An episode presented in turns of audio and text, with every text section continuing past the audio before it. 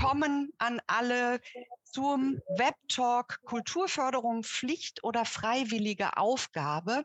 Ähm, Sie wundern sich vielleicht, dass ich hier bin, nicht wie angekündigt ähm, Kurt Eichler die Moderation übernimmt. Äh, leider ist Herr Peter Landmann, der ja hier auch als Impulsgebender aufgeführt ist, kurzfristig erkrankt und kann nicht mit dabei sein. Den Part übernimmt jetzt Kurt Eichler, da sagen wir dann auch gleich noch was äh, dazu, der auch ähm, das Kulturfördergesetz in Nordrhein-Westfalen mit erarbeitet hat, insofern auch sprechfähig ist. Aber um die offizielle Begrüßung zu machen, darf ich an Kulturstaatssekretär Jürgen Hardek übergeben.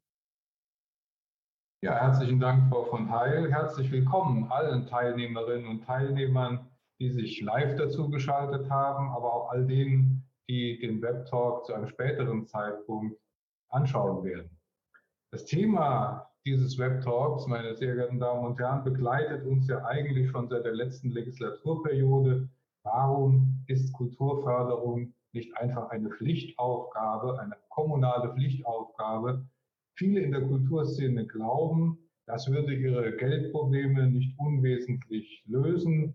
Es würde auch viele unangenehme Gespräche mit den Vertretern der Kommunen und wiederum bei den Kommunen viele unangenehme Gespräche mit den Vertretern der Kommunalaufsicht äh, überflüssig machen und äh, die freiwilligen Leistungen bei nicht ausgeglichenen Haushalten, und leider haben wir ja in Rheinland-Pfalz so einige Kommunen, bei denen das der Fall ist, sind eben ein Dauerthema.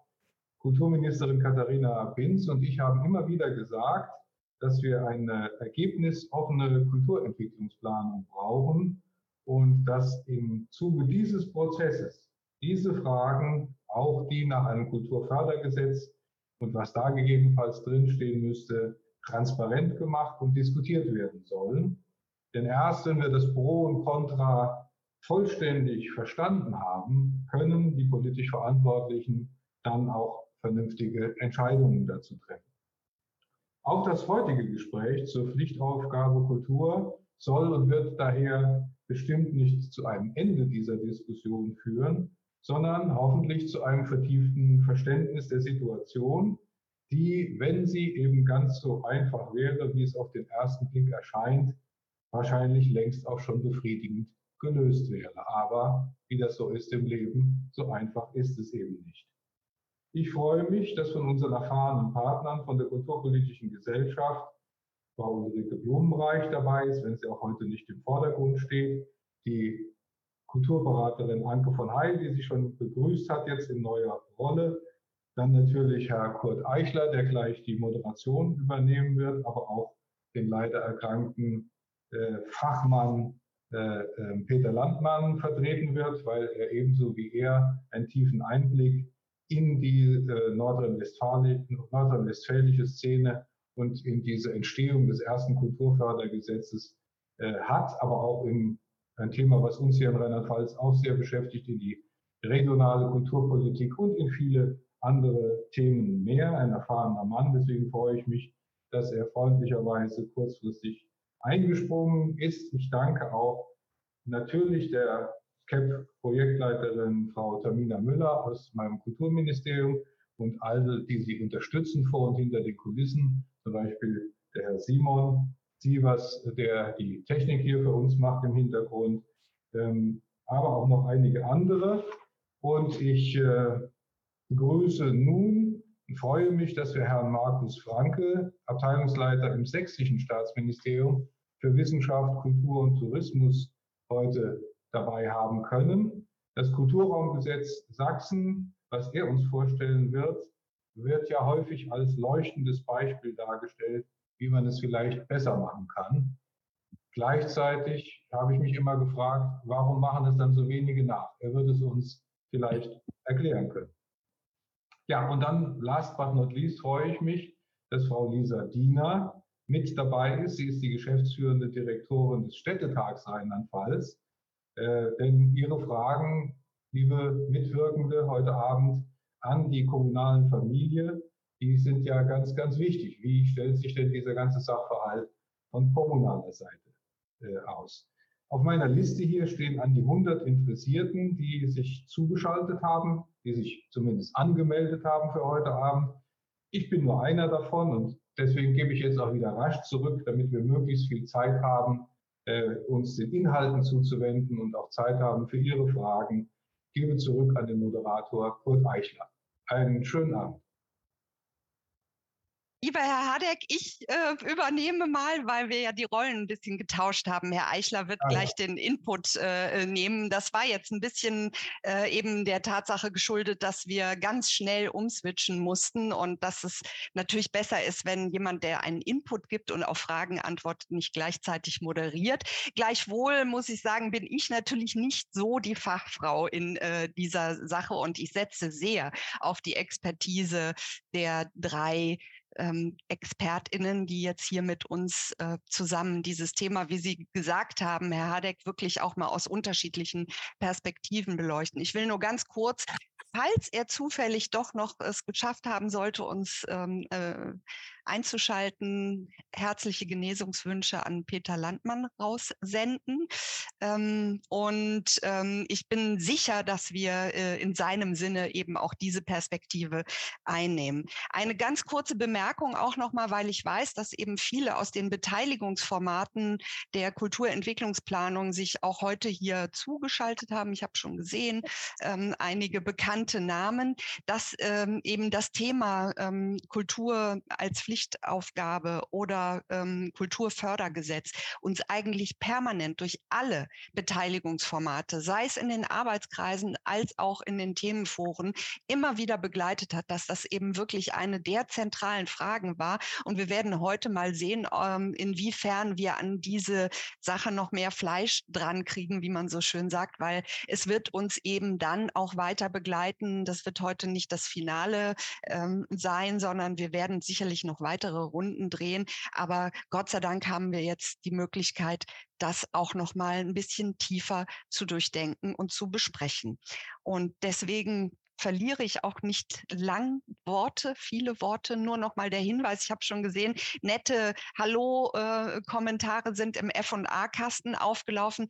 Für mich wäre es wunderbar, weil ich darauf gleich schaue, was an Fragen von Ihnen kommt, die Sie uns heute zugeschaltet sind, wenn Sie konkrete Fragen in den F&A-Kasten schreiben und sonst gerne in den Chat, ähm, vielleicht von wo Sie uns aus zugeschaltet sind ähm, oder Kommentare, die Ihnen vielleicht jetzt auch in den Sinn kommen. Und damit leite ich über zu unserem ersten Input. Herr Hadeck hat es schon gesagt, dass es darum geht, dass wir mal unterschiedliche Lösungen anschauen und das Kulturraumfördergesetz ähm, aus Sachsen uns äh, natürlich eben immer wieder begegnet ist, auch tatsächlich in den Beteiligungsformaten von vielen AkteurInnen wurde gesagt, da, das müsst ihr euch anschauen. Und ich bin sehr froh, dass ich jetzt Markus Franke ankündigen kann. Herr Hadeck Habeck hat es schon gesagt, ähm, Abteilungsleiter Kunst im sächsischen Staatsministerium für Wissenschaft, Kultur und Tourismus seit, ich glaube, drei Jahren jetzt. Und ähm, Sie werden jetzt die wunderbare Aufgabe haben, uns ganz kurz mal zu skizzieren, was das Gute am ähm, Kulturraumgesetz in Sachsen ist. Bitte schön, Herr Franke. Das mache ich gerne. Vielen Dank, Frau von Heil. Ich hoffe, Sie können mich alle verstehen. Ich muss das Ganze leider vom Handy machen, deswegen sehe ich etwaige Kommentare nicht. Äh, ich rede jetzt einfach los und wenn Frau von Heil mir Zeichen gibt, dann höre ich auf. Genau, und ähm, ich, wenn, wenn die Fragen dann kommen, die schiebe ich dann alle rüber. Genau, danke dafür. Ja, Herr Staatssekretär, Sie haben es gesagt, äh, wie kommt man zu so einem Gesetz? Ich glaube, das spielt eine ganz entscheidende Rolle. Das Gesetz ist 30 Jahre alt, in Kraft getreten ist es 1994, äh, da haben wir also nächstes Jahr den 30. Jahrestag. Und das gibt schon ein Zeichen, in welchem Umfeld wir dieses Kulturraumgesetz gestalten konnten, nämlich nach 1990, nach der Wiedervereinigung und der Neugründung der ostdeutschen Länder, die 1952 von der DDR aufgehoben worden sind, hatten wir natürlich teilweise so eine Stunde Null, wo man Dinge einfach mal ganz neu denken und neu aufstellen konnte, wenn nicht durch sozusagen Bundesgesetze oder deutschlandweite Regelungen da die Länder eingeschränkt waren. Kulturhoheit ist Landeshoheit. Das heißt, auch hier im Freistaat Sachsen stellte sich die Frage, wie gehen wir mit der Kulturfinanzierung um, wenn die Übergangsfinanzierung des Einigungsvertrages auslaufen und wenn unter schwierigen Bedingungen trotzdem eine der dichtesten, insbesondere Orchester- und Theaterlandschaften äh, Deutschlands, aber auch insgesamt Museen, Bibliotheken und andere Kultureinrichtungen eine Zukunft haben sollen. Man hat dann eine äh, Kommission gegründet, die hat ein heute noch an einer sächsischen Hochschule tätiger Professor, Professor Vogt im Wesentlichen geprägt. Und dort wurde dann äh, die Idee der Kulturräume entwickelt. Kulturpolitisch hat das Kulturraumgesetz, glaube ich, zwei ganz wichtige Aussagen. Das eine ist, ähm, es ist mehrfach angesprochen worden, Paragraph 2 Zielsetzung Satz 1 im Freistaat Sachsen ist die Kulturpflege eine Pflichtaufgabe der Gemeinden und Landkreise. Das klingt erstmal ganz schön. Passenderweise erreichen uns ja gerade Schreiben an den Ministerpräsidenten, dass unsere kommunalen Theater nicht mehr wissen, wie sie sich äh, finanzieren sollen, weil sie aufgrund der aktuellen Entwicklung nicht ausreichend Geld haben. Deswegen möchte ich gleich sagen, das, was ich Ihnen vorstelle, ist tatsächlich ein gutes Instrument. Es ist aber kein Paradies für die Kulturfinanzierung, sondern trotzdem bleiben Herausforderungen bestehen. Wir haben also eine kommunale Pflichtaufgabe und der Freistaat unterstützt die Kommunen darin, indem er ihnen Geld zur Verfügung stellt. Ich sage auch gleich wie viel. Und das tut er, indem er über die Kulturräume eigentlich das Geld kommunalisiert, weil die Mittel, die wir über das Kulturraumgesetz ausreichen, entziehen sich dann am Ende unserer Verfügungsgewalt oder unserer Mitsprache, sondern es ist dann eine Entscheidung der kommunalen Ebene, wie diese Mittel ausgereicht werden sollen. Also kommunale Pflichtaufgabe schreibt der Freistaat ins Gesetz, gibt dafür aber Geld über das dann die Kommunen selber entscheiden können, beziehungsweise die entsprechenden Gremien, die ich dann noch vorstelle. Was heißt Kulturräume? Wir haben in Sachsen mit äh, ähnlich wie Rheinland-Pfalz gut vier Millionen Einwohnern acht Kulturräume. Das war immer so gewesen. Das sind fünf ländliche Kulturräume. Ländliche Kulturräume sind aus Landkreisen gebildet worden.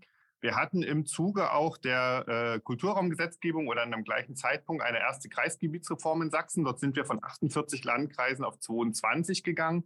Wir hatten 2008 eine weitere Kreisgebietsreform. Dort sind aus den 22 Landkreisen am Ende 10 geworden, was dazu führt, dass heute ein ländlicher Kulturraum sich aus zwei Landkreisen bildet.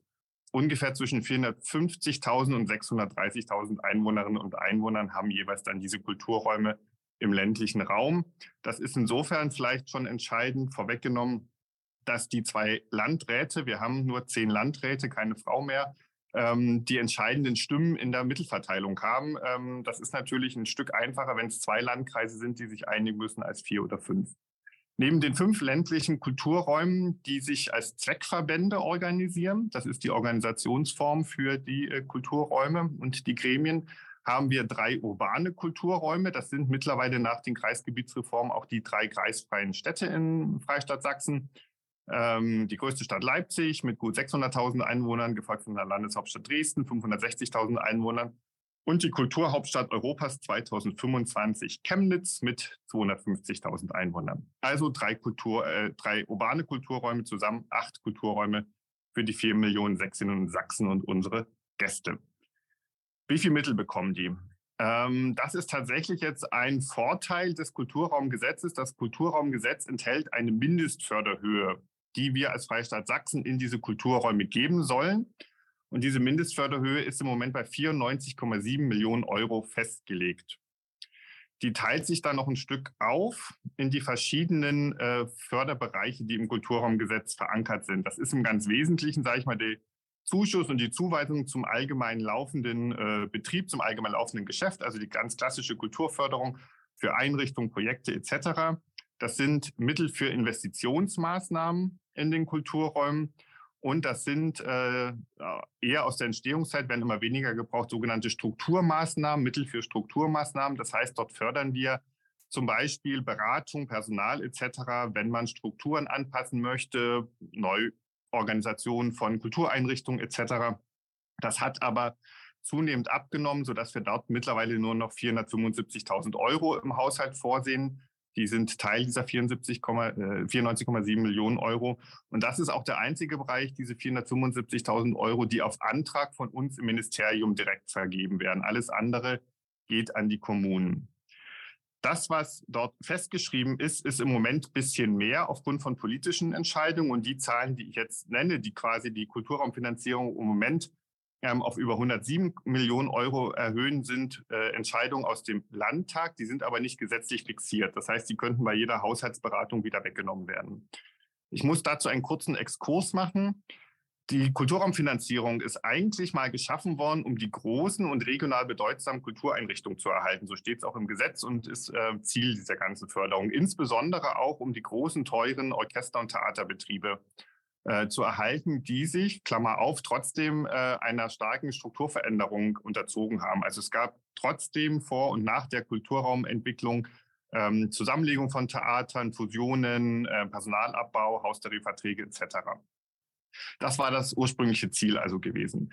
Schon äh, in der, ich sag mal, vor fünf Jahren ungefähr äh, wurde heftig diskutiert, dass die Mittel, die aus den Kulturräumen an die Theater gehen, eigentlich nicht mehr reichen, insbesondere nicht, um die Beschäftigten in den Theatern aus Haustarifverträgen herauszubekommen und tarifnäher oder am besten tarifgerecht zu bezahlen. Deswegen ist 2018 äh, politisches Glücksfenster, Wechsel des Ministerpräsidenten, Zustimmung des anderen Koalitionspartners zu dem Wechsel, damalige Kult Kunstministerin SPD, konnte man einen sogenannten Kulturpakt verhandeln. Dort sind äh, sieben Millionen Euro für neun Theater zur Verfügung gestellt worden, wovon oder Orchester, wovon acht in den ländlichen Räumen sind und das Chemnitzer Haus, äh, um diesen zu helfen, aus den Haustarifverträgen herauszukommen oder bessere tarifliche Bezahlungen vorzunehmen. Das schiebe ich mal ein bisschen an Rand, diese sieben Millionen Euro. Aber weil Leipzig davon zum Beispiel gar nicht profitiert hat, ähm, wir in einem Kulturraum ein Theater haben, was im Tarif drin war, deswegen dort nicht so profitiert hat, sind nochmal drei Millionen extra in die Kulturraumfinanzierung gegangen. Die haben wir heute noch drin. Bei der letzten Haushaltsberatung für den aktuell laufenden Doppelhaushalt 23, 24 haben die Regierungskoalitionen noch mal sechs Millionen Euro reingegeben aufgrund ähm, der äh, aktuellen Lage und der Bedarfe der Kultur. Und es wurden, was immer über den Landtag erfolgt, die investiven Mittel auch noch mal um 3,2 Millionen Euro erhöht. Das heißt, wir haben im Moment für die Kulturräume dann doch stattliche gut 107 Millionen Euro zur Verfügung. Das ist der Landesanteil, der in den Kulturräumen ausgegeben wird das Ziel dieser Kulturraumgesetzgebung war aber jetzt nicht gewesen, dass sich die Kommunen aus der Kulturfinanzierung herausziehen sollen, sondern dass sie durchaus weiter ihren Beitrag leisten. Deswegen gibt es auch einen kommunalen Anteil in den Kulturraummitteln, einfach um sozusagen ähm, diese bei der Stange zu halten und auch um etwas die Höhe zu bestimmen, was in welchen Kulturraum geht. Das ist die sogenannte Kulturumlage. Das heißt, die Landkreise und die Kulturräume die aus den Landkreisen gebildet werden, legen eine Höhe einer sogenannten Kulturraumumlage fest. Das sind ähm, unterschiedliche Höhen für die äh, fünf ländlichen Kulturräume, die zehn Landkreise.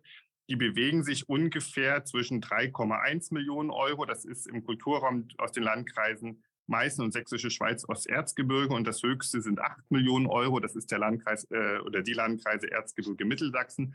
Die fließen noch rein. Und sie müssen, wenn sie aus der Kulturraumfinanzierung etwas haben müssen oder wollen, auch einen Sitzgemeindeanteil noch leisten. Das heißt, ungefähr zwei Drittel in der Kulturraumfinanzierung sind Landesmittel, ein Drittel sind kommunale Mittel. Wie verteilen sich jetzt diese Landesmittel, die aktuell gut 107 Millionen Euro? Da werden auch, wird auch zwischen ähm, urbanen Kulturräumen und ländlichen Kulturräumen unterschieden. Die urbanen Kulturräume haben nach der ähm, Kulturraumverordnung einen festen Prozentsatz, der ihnen zusteht. Das ist für Leipzig die größte Stadt, 34,94 Prozent dieser gut 100 Millionen Euro, die direkt nach Leipzig gehen. Also das sind äh, aktuell gut 35 Millionen Euro. Das ist für eine Kulturstadt doch ein wesentlicher Anteil, den wir dort liefern. Aber bedenken Sie bitte, dass Leipzig mit dem Gewandhausorchester eines der weltweit besten Orchester mit über 180 Planstellen, glaube ich, unterhält.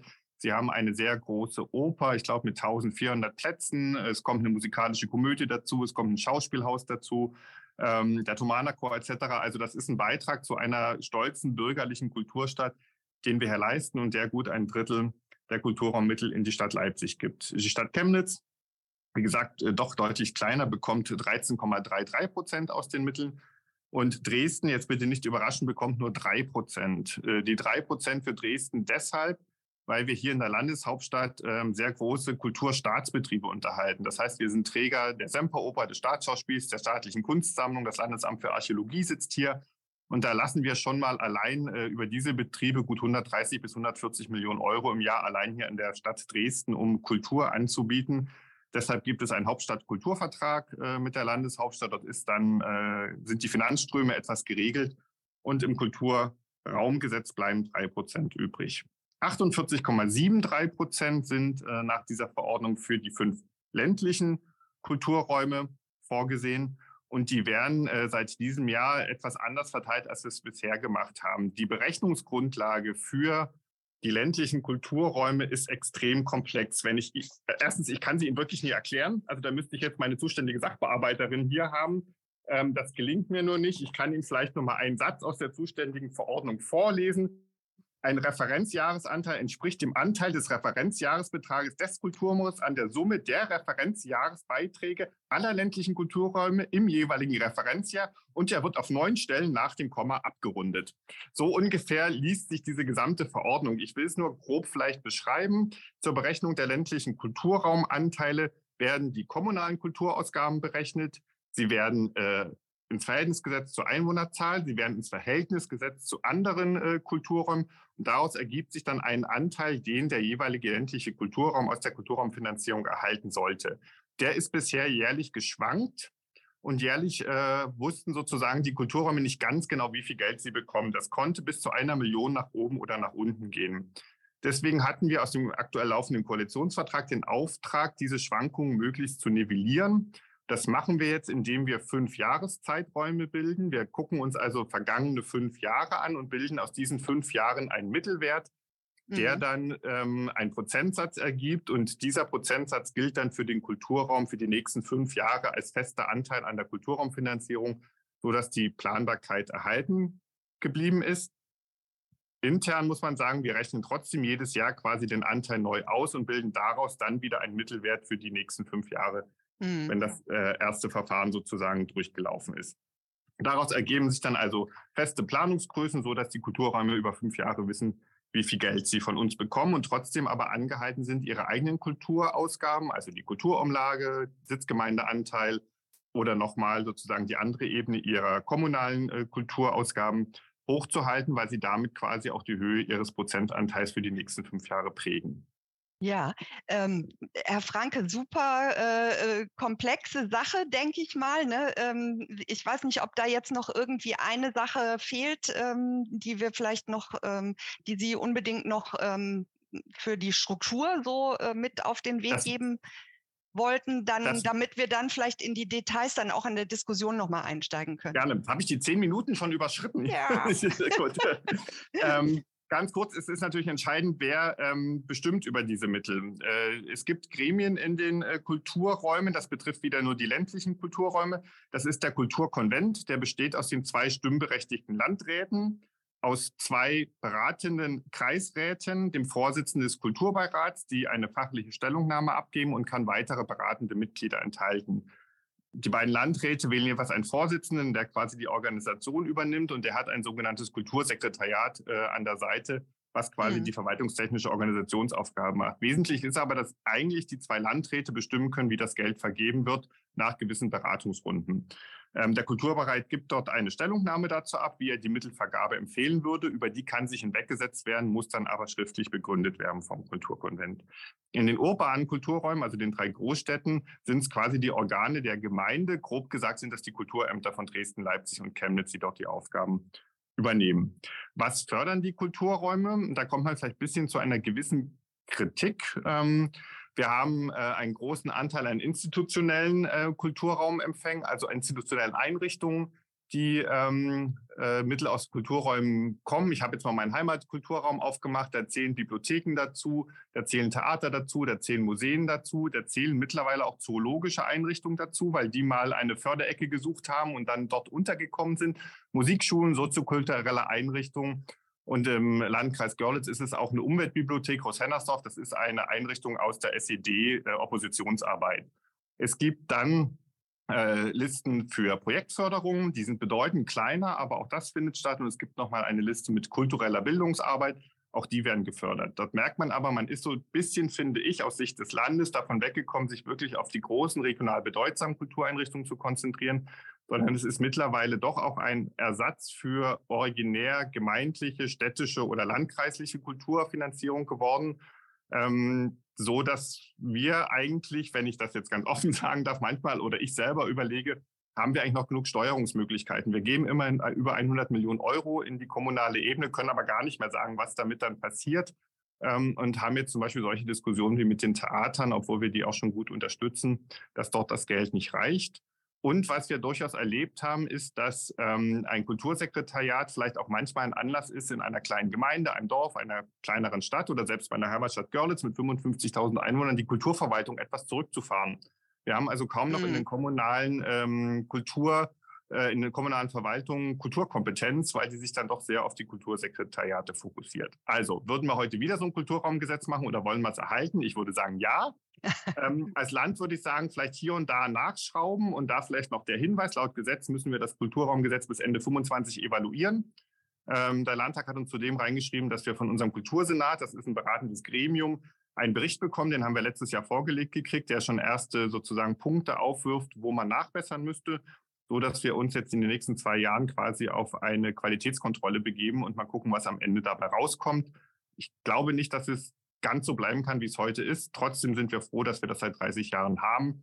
Und wenn Rheinland-Pfalz uns jetzt das nachmacht, gerne. Sehr schönes Appell am, am Ende. Ich, ich glaube, wir greifen einiges, was Sie eben gesagt haben, gleich nochmal auf. Vor allem das mit der Evaluation ist ja sehr spannend und äh, eben diese dynamische Vorstellung. Man kann nicht sagen, einmal ist das in Stein gemeißelt und dann wird da nichts mehr dran verändert, sondern da passiert relativ viel mit dem Nachschrauben und so. Das finde ich auch sehr, sehr spannend. Aber ich bedanke mich erstmal an dieser Stelle für den Input. Das war sicherlich nicht einfach, dass so diese Komplexität äh, mal eben schnell äh, runterzubrechen. Und ähm, wir greifen eben, wie gesagt, es sind schon einige Sachen im FA-Kasten gekommen, die auch ähm, sich auf mögliche Szenarien mit dem sächsischen Kulturraumgesetz beziehen. Das nehmen wir alles nach den Inputs und nachdem wir einmal hier die Runde mit unseren ExpertInnen gemacht haben, mit in die Diskussion. Vielen Dank, Herr Franke. Und ähm, ich gebe direkt weiter an Kurt Eichler, der, das hatte ich ja eben schon gesagt, nicht nur als ehemaliger ähm, Geschäftsführer der Kulturbetriebe in Dortmund ähm, auf der kommunalen Ebene sehr viel Expertise hat, sondern eben auch mit daran beteiligt war, das Kulturfördergesetz in Nordrhein-Westfalen mitzuerarbeiten. Und lieber Kurt, du wirst uns jetzt einmal da durchführen. Ja, herzlichen Dank und auch willkommen an alle, die jetzt äh, dabei sind. Äh, also es ist natürlich schwierig, äh, nach der Mutter aller Kulturgesetze aus Sachsen äh, das NRW-Gesetz vorzustellen. Das hat eine gewisse, äh, eine gewisse Historie. Natürlich war das sächsische Kulturraumgesetz auch anders, auch in Nordrhein-Westfalen über gesetzliche äh, Regelungen für die Kultur nachzudenken. Das Problem in NRW war dabei, dass wir eben keinen Neuanfang hatten. Wir haben im Grunde genommen auf vorhandenen Strukturen aufgebaut. Die sahen in Nordrhein-Westfalen eben äh, 2014 so aus, dass die Kommunen, die in Nordrhein-Westfalen die Hauptträger der Kulturarbeit und der Kulturförderung gewesen sind. Also das Land hatte im Grunde genommen einen relativ marginalen Anteil an der Kulturfinanzierung und sage ich mal ein Gesetz, äh, was sage ich mal 100 Millionen Euro äh, den Kommunen zur Selbstverwaltung gibt, äh, war einfach im Kulturhaushalt nicht drin. Aber NRW hatte etwas anderes gemacht. NRW hat eigentlich seit den 90er Jahren des letzten Jahrhunderts in sehr starkem Maße eine konzeptionell fundierte Kulturpolitik versucht zu entwickeln. 1996 hat der heute leider verhinderte Peter Landmann äh, damals das Konzept äh, der regionalen Kulturpolitik entwickelt. Äh, das sah so aus, dass wir in NRW zehn, äh, äh, zehn Kulturräume gebildet haben, die dann auch vom Land entsprechend gefördert worden sind mit eigenen kleinen Kulturbüros und die vor allen Dingen dazu dienten, diese äh, regionalen Kulturräume entsprechend zu stärken, aber auch Geld, aber auch durch Geld, durch Synergieeffekte gemeinsame Projekte und Programme zu entwickeln. Das Programm gibt es auch bis heute, es ist nach wie vor sehr erfolgreich, auch mehrfach evaluiert. Äh, diese Idee einer konzeptbasierten Kulturpolitik hat sich dann in NRW weiter fortgesetzt und man kann sagen, dass das Kulturfördergesetz, was im Jahr 2014 verabschiedet worden ist, eigentlich diese kulturkonzeptionellen Überlegungen in NRW auf den Punkt gebracht hat das Gesetz mit dem konkreten Namen Gesetz zur Förderung und Entwicklung der Kultur, der Kunst und der kulturellen Bildung in Nordrhein-Westfalen, also kurz Kulturfördergesetz, ist Ende 2014 verabschiedet worden und musste natürlich berücksichtigen, dass, äh, dass, äh, dass in Nordrhein-Westfalen eben das Kulturland der Kommunen gewesen ist. Und eine der Hauptüberlegungen oder der Hauptprobleme, die wir hatten, äh, war also, wie äh, die kommunale Selbstverwaltung, gerade auch im Kulturbereich, durch ein Gesetz eingeschränkt oder eben auch Kommunen ihr Selbstverwaltungsrecht äh, im Kulturbereich eventuell auch verlieren könnten. Es gab dazu auch ein Rechtsgutachten von Professor Hellermann, einem Verwaltungsrechtler der, der Uni Bielefeld, was ich auch jedem empfehle und was übrigens auch in der Begründung des äh, Kulturfördergesetzes auch eingegangen ist. Ich komme dazu nochmal äh, später. Diese, sage ich mal, äh, Konkurrenz, Landeskulturaufgaben oder Landeskulturpolitik äh, in Bezug auf kommunale Kulturpolitik und äh, Aufgaben der kommunalen Kulturarbeit hat im Grunde genommen dazu geführt, dass das Land im Wesentlichen seine Kulturaufgaben im Gesetz definiert hat. Das heißt, aufgrund äh, des vielen ja vielleicht bekannten Konnexitätsprinzips, dass wenn das Land äh, Aufgaben der Kultur auf die Kommunen verlagert, eben auch dafür sorgen muss, dass diese Aufgaben dort auch äh, finanziert und bezahlt werden müssen, hat dazu geführt, dass es im Wesentlichen Gesetz ist, äh, was, äh, äh, sag ich mal, Landeskulturpolitik definiert.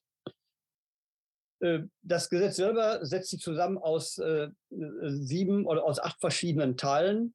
Äh, der erste Teil, wie gesagt, äh, beschreibt im Wesentlichen jetzt das Verhältnis äh, von Land und Kommunen und sagt auch eindeutig aus, dass das Gesetz nicht in die kommunale Sitzverwaltung und die auch kommunale Kultursitzverwaltung auch eingreift.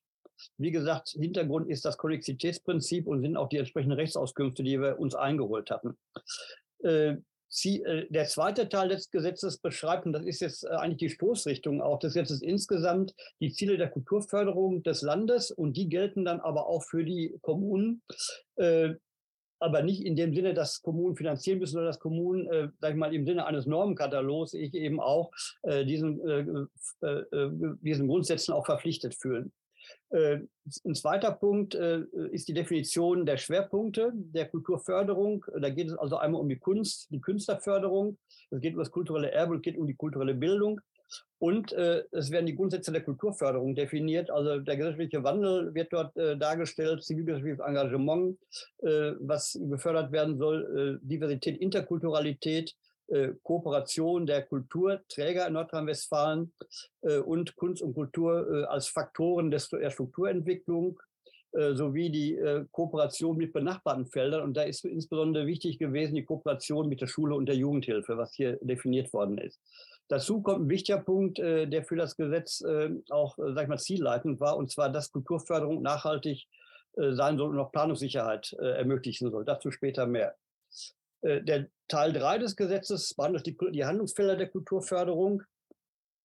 Und zwar äh, werden hier also einmal äh, die Förderung der kulturellen Infrastruktur genannt. Dort ist also gesetzlich verankert zum Beispiel äh, auch, dass das Land äh, die Landeskulturbüros fördert, also im Bereich Theater, im Bereich äh, bildenden Kunst, im Bereich der Literatur und so weiter, der Soziokultur. das sind auch Büros, die in Rheinland-Pfalz durchaus auch vom Modell ja durchaus bekannt sind. Das ist also in NRW dann auch gesetzlich verankert worden. Äh, die Förderung der Künste äh, ist ein zweiter wichtiger Teil, wo also die unterschiedlichen Kultursparten aufgeführt werden, unter anderem auch seinerzeit bereits die Medienkunst. Und äh, auch dort ist geregelt die individuelle Künstlerförderung als Landesaufgabe. Ähm, ich möchte jetzt nicht alle Teile hier aufführen. Vielleicht noch wichtig, dass zum Beispiel die Förderung der freien Szene und der Soziokultur auch einen eigenen Paragraphen hat. Ähm, um hier deutlich zu machen, dass äh, dieser Bereich relativ, sage ich vergleichsweise junge Bereich der äh, Kultur verglichen mit den klassischen Kultursparten eben auch äh, eine, eine gleichwertige, eine gleichgewichtige Wahrnehmung hat aus Sicht der Landeskulturpolitik. Wobei be bewusst auch gesagt worden ist, dass die Förderung der freien Szene eben auch stattfinden kann in den traditionellen Kunstsparten. Also es bezieht sich nicht nur auf soziokulturelle, auf die neueren Formen der Kultur, sondern eben auch auf, äh, sag ich mal, bildende Kunst, Musik, äh, Theater und so weiter.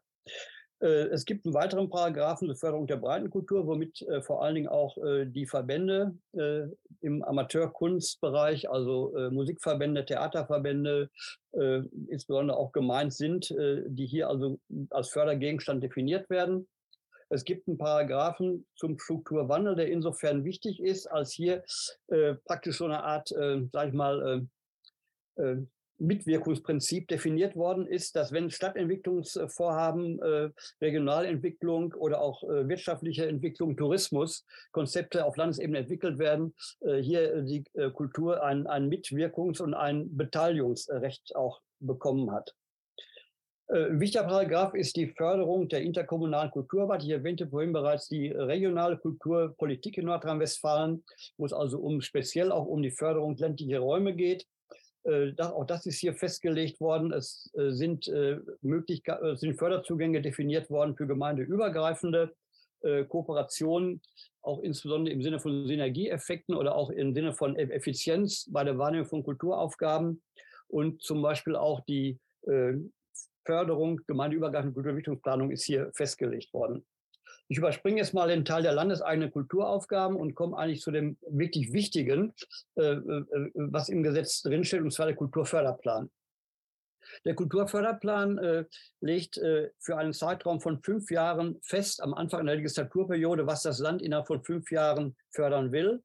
Äh, er soll damit auch Transparenz und Planungssicherheit äh, für die Kulturförderung des Landes gewährleisten.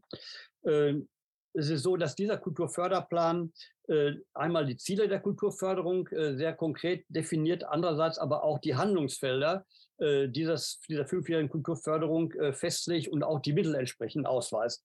Ich habe mal so einen ersten Kulturförderplan mal mitgebracht, kann man mal reingucken. Ist äh, also wirklich geht mit Zahlen, geht mit Inhalten, mit Zahlen, äh, äh, was, Finanz, was Finanzierung angeht, äh, sehr, sehr genau auch, äh, auch um, um äh, Perspektiven der Kultur. Der Kulturförderplan äh, muss im Einvernehmen mit dem Landtag aufgestellt werden. Und äh, es ist so, dass der Kulturförderplan auch äh, im Rahmen eines Konsultationsverfahrens entwickelt äh, wird. Das sind in der Regel dann Kulturkonferenzen gewesen, aber auch Konsultationsverfahren, etwa mit den kulturellen Dachverbänden, natürlich mit den kommunalen Spitzenverbänden, mit Künstlerinnen und Künstlern. Das heißt, ein sehr breites Spektrum an Beteiligung äh, äh, ist aufgemacht worden, teilweise auch äh, beim ersten Kulturförderplan durch Regionalkonferenzen, die wir in NRW durchgeführt haben, an fünf Orten um äh, den Kulturförderplan eben auch gerade im Sinne eines partizipativen Verfahrens äh, auf den Weg zu bringen. Äh, dieser Plan ist, wie gesagt, mit, den, mit Haushaltsmitteln hinterlegt und wird, sage ich mal, im Laufe von fünf Jahren abgearbeitet. Der erste Kulturförderplan äh, ist, ist, ja, sag ich mal, im äh, Rahmen einer, einer laufenden Legislaturperiode entwickelt worden. Das heißt, er war dann im Grunde genommen für, nur für drei Jahre äh, gültig. Aber Ziel ist es eben auch, dass dieser Kulturförderplan über fünf Jahre läuft. Ähm, der Kulturförderbericht erscheint jährlich. Das ist auch eine Broschüre, die das Land dann jährlich auch herausgibt, wo also alle Maßnahmen des Landes äh, in der Kulturförderung dokumentiert sind, also einschließlich der Nennung auch, wer äh, Empfänger ist von Kulturfördergeldern. Also alles sehr gut nachvollziehbar. Äh, ein wichtiger Punkt ist der Landeskulturbericht. Also einmal die Legislaturperiode erscheint ein Landeskulturbericht in dem auf wissenschaftlicher Grundlage Angebots- und Nachfragesituationen äh, der Kultur Nordrhein-Westfalen äh, dargestellt werden. Es werden Schlussfolgerungen gezogen. Es sollen vor allen Dingen auch Empfehlungen gegeben werden für die Aufstellung des Kulturförderplans. Dieser Kultur, Landeskulturbericht habe ich auch mal mitgebracht, ist äh, 260 Seiten stark, ist auch immer dicker geworden, weil natürlich immer mehr Expertise eingeflossen ist. Und die Schlussfolgerungen, wie gesagt, fließen in die Aufstellung des Kulturförderplans auf sollen, in die, sollen da einfließen. Äh, ein weiterer wichtiger Punkt äh, des äh, Kulturfördergesetzes sind die Evaluation der Förderung. Das heißt also, sollen regelmäßig die Förderung evaluiert werden. Und ein weiterer wichtiger Punkt, das betrifft auch wieder die Einbindung zivilgesellschaftlichen Engagements und des Partizipationsgedankens, der in dem Kulturfördergesetz eben sehr stark vertreten ist. Auch die Kulturträgerinnen, die Kulturträger in Nordrhein-Westfalen, also insbesondere die Kommunen, aber eben auch äh, die Kulturschaffenden und die kulturellen Fachverbände. Dazu gibt es das Instrument des Wirksamkeitsdialogs äh, im äh, äh Kulturfördergesetz, der äh, entsprechend äh, auch dann umgesetzt worden ist. Teil, Teil 7 des Kulturfördergesetzes, gerade war das der Teil 6, Berichtswesen, Qualitätssicherung, wir sind schon im letzten Teil, und zwar wird im Kulturfördergesetz werden die Förderverfahren dargestellt, die in der allgemeinen Förderrichtlinie äh, niedergelegt worden sind, die zeigt, dass die Kulturförderverfahren veröffentlicht worden ist. Dann äh, gibt es die äh, Darstellung der Form der Förderung, also von den Zuwendungen, äh, von, den, von, dem, von, einer einfachen Zuwendung über äh, Förderverträge, äh, über die fachbezogene Pauschale, ein ganz wichtiges Förderinstrument, gerade sage ich mal für, für dauerhaft geförderte Einrichtungen, was sehr unkompliziert ist. Und äh, ein ganz wichtiger Punkt war die Fördervereinbarung, äh, die mit dem Gesetz neu eingeführt worden ist. Und äh, die Fördervereinbarung soll eben gerade auch Kommunen, die sich in der Haushaltssicherung befinden oder einen Nothaushalt haben, erlauben, äh, kulturelle Einrichtungen fortzuführen, auch kulturelle Förderung fortzuführen, weil diese Fördervereinbarung eben auch äh, kulturelle Leistungen, kulturelle Angebote oder kulturelle Einrichtungen in freier Trägerschaft umfasst. Die Fördervereinbarung, das kann man sehr kurz sagen, geht zurück auf das Rechtsgutachten und die Rechtsüberlegungen, die wir angestellt haben, zusammen mit dem Gesetz, um nicht in die kommunale äh, Kulturarbeit einzugreifen. Aber das Problem ist natürlich genau, wie es im Rheinland-Pfalz äh, eben aktuell eben auch ist, dass die Gemeinde, die, die Kommunalaufsicht natürlich bei den freiwilligen Aufgaben gerne eingreift und die Fördervereinbarung sollte genau dieses Eingreifen verhindern, indem Kommune und Land Verträge schließen, etwa über Sicherung von Theatern. Ja, das ist ein wichtiges Thema. Sie erwähnen es gerade auch für Sachsen. Die Fördervereinbarung wird also zwischen Land und äh, äh, äh, zwischen Kommune und, und Land getroffen, etwa zur Finanzierung eines Theaters über einen Zeitraum von, sagen wir mal, drei, vier Jahren. Und äh, damit ist äh, eine vertragliche Regelung gegeben, die dann aufgrund der Bestimmung äh, der Haushaltskonsolidierung die trifft nämlich oder betrifft eben dann äh, vertraglich abgesicherte Leistungen erst in zweiter, dritter, vierter Linie, also ist nicht äh, primär gefährdet, äh, sichert damit also kulturelle Leistungen einmal der, der kommunalen Eigeneinrichtungen, aber eben auch von Einrichtungen, äh, die sich in freier Trägerschaft befinden. Ein weiterer äh, Punkt bei Förderverfahren ist die Anrichtung von Jury und Sachverständigen. Das folgt im Wesentlichen den Compliance-Überlegungen, also äh, Entscheidungen äh, zu verlagern aus dem staatlichen Apparat hin auf äh, Fachkompetenz, in dem eben auch äh, Jurys eingesetzt werden oder Beiräte, deren Mitglieder eben natürlich auch nach äh, gewissen Zeit auch wechseln müssen. Mhm. Äh, soweit vielleicht äh, zu den Kernpunkten aus NRW. Wunderbar, vielen Dank, äh, lieber Kurt. Das äh, war auch nochmal ein Ritt durch eine große Komplexität auch äh, der einzelnen Felder, die da in dem Kulturfördergesetz ähm, aufgemacht werden. Ich denke, dass wir gleich, wenn wir diskutieren, auch noch mal schärfer stellen können, was äh, die Unterschiede zwischen den beiden Modellen sind und wo mögliche Vorteile des einen oder des anderen liegen. Vielen, vielen Dank auf jeden Fall erstmal für den Input und Jetzt ähm, ist natürlich schon ganz oft angesprochen worden, die kommunale Seite. Und ähm, wir haben nun das Vergnügen, dass Frau Diener, die geschäftsführende Direktorin des Städtetags ähm, Rheinland-Pfalz, nicht nur einmal die Kommunen vielleicht uns hier mit in die Perspektive nimmt, sondern wir schwenken jetzt eben auch über und gucken uns an, was Rheinland-Pfalz angeht. Und äh, da ist natürlich ganz interessant, ähm, wirklich zu wissen, welche Erwartungen, Erfahrungen vielleicht von Ihrer Seite, was Sie jetzt vielleicht auch schon aus den beiden Inputs so rausgezogen haben. Ich habe gesehen, Sie haben viel mitgeschrieben, aber auf jeden Fall wäre jetzt erstmal Ihre Perspektive sehr interessant, liebe Frau Diener. Ja, danke. Das stimmt. Ich habe tatsächlich viel mitgeschrieben. Und ich teile so ein bisschen die Auffassung, die Staatssekretär Hardeck am Anfang gesagt hat. Er hat gesagt, Anlass oder die Erwartung, die auch wir seitens der Kulturschaffenden wahrnehmen, ist eigentlich, dass es mehr Finanzmittel braucht, mehr Geld, um die Aufgaben anzugehen. Und dass es eben diese unangenehmen Gespräche mit der Kommunalaussicht und äh, zwischen Kommunen und Land nicht mehr gibt. Wenn ich mir jetzt das anhöre, was mir aus den beiden Bundesländern vorgestellt wurde, dann sehe ich das zum Beispiel in Nordrhein-Westfalen nicht so. Also wenn man ein Gesetz auf diese Weise erlässt, so wie ich sie verstehe, Herr Eichler, eigentlich keine Standarddefinition, sondern eine landesseitige Festlegung von Landesaufgaben und einem Förderprogramm, dann kann dieses Ziel damit nicht erreicht werden. Beim Herrn Franke verstehe ich das doch eher in die Richtung gehen, dass es eher ein Fördergesetz ist. Also dass auch nicht einzelne Aufgaben definiert werden, was ja vorteilhaft wäre. Also ich hätte, hätte noch einige Fragen tatsächlich an den Herrn Franke, sondern dass äh, mehr die, die Förderung der Kultur über das Gesetz definiert wird. Ja, also ist die Frage, was sind eigentlich genau die Erwartungen an eine gesetzliche Regelung Kultur als Pflichtaufgabe. Wenn es darum geht, die Förderung oder an mehr Geld zu kommen, dann ist der sächsische Weg wahrscheinlich ein, ein sehr erstrebenswerter und interessanter Weg. Der Weg aus Nordrhein-Westfalen wäre aber, das wäre meine Prognose, der realistischere auch für Rheinland-Pfalz, weil natürlich der sächsische Weg beinhaltet ein großes Landesbudget, das zur Verfügung gestellt wird. Und äh, Herr Eichler, Sie haben ja gesagt, das war der Grund in Nordrhein-Westfalen, warum es nicht in diese Richtung gehen konnte, weil wir haben ja die gleiche Ausgangslage. Auch bei uns wäre das natürlich so, wenn jetzt das Land die Kommunen verpflichtet, etwas zu machen, Aufgaben definiert, dann äh, geht damit ein Finanzierungsanspruch einher, also der Kommunen gegenüber dem Land, aber einer gewissen Höhe. Und ich gehe ganz stark davon aus, dass das auch in Rheinland-Pfalz versucht werden würde,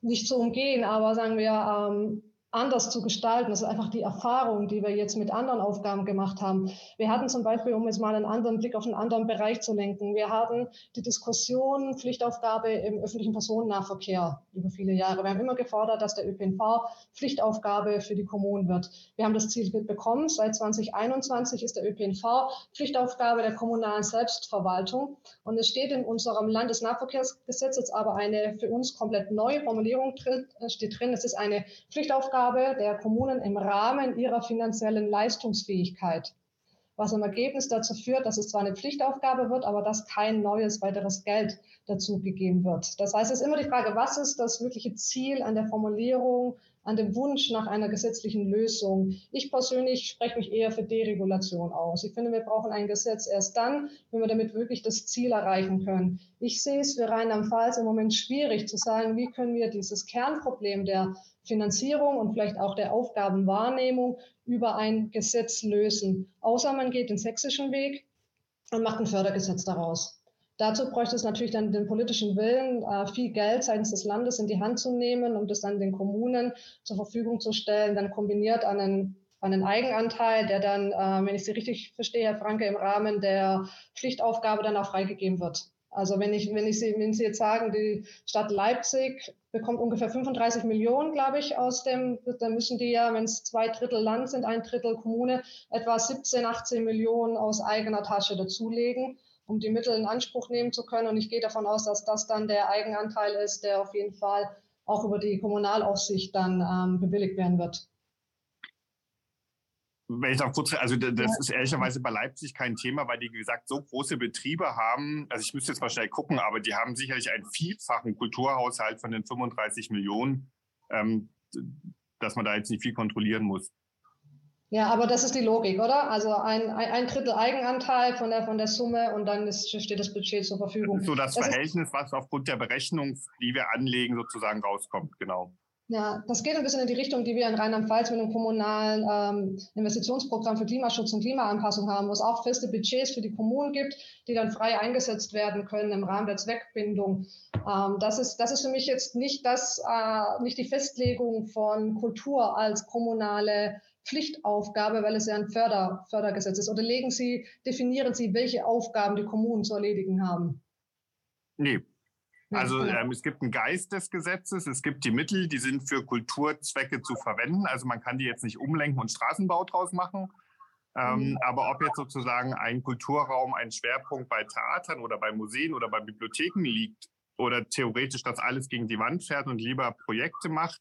Das würde dann dem äh, Geist des Gesetzes nicht mehr entsprechen, aber ähm, das ist erstmal den Kommunen freigestellt. Es gibt keinen äh, Pflichtenkanon dabei, was man damit machen muss. Genau. Also so, also das, das finde ich tatsächlich ein interessantes Modell, ein Fördergesetz daraus zu machen.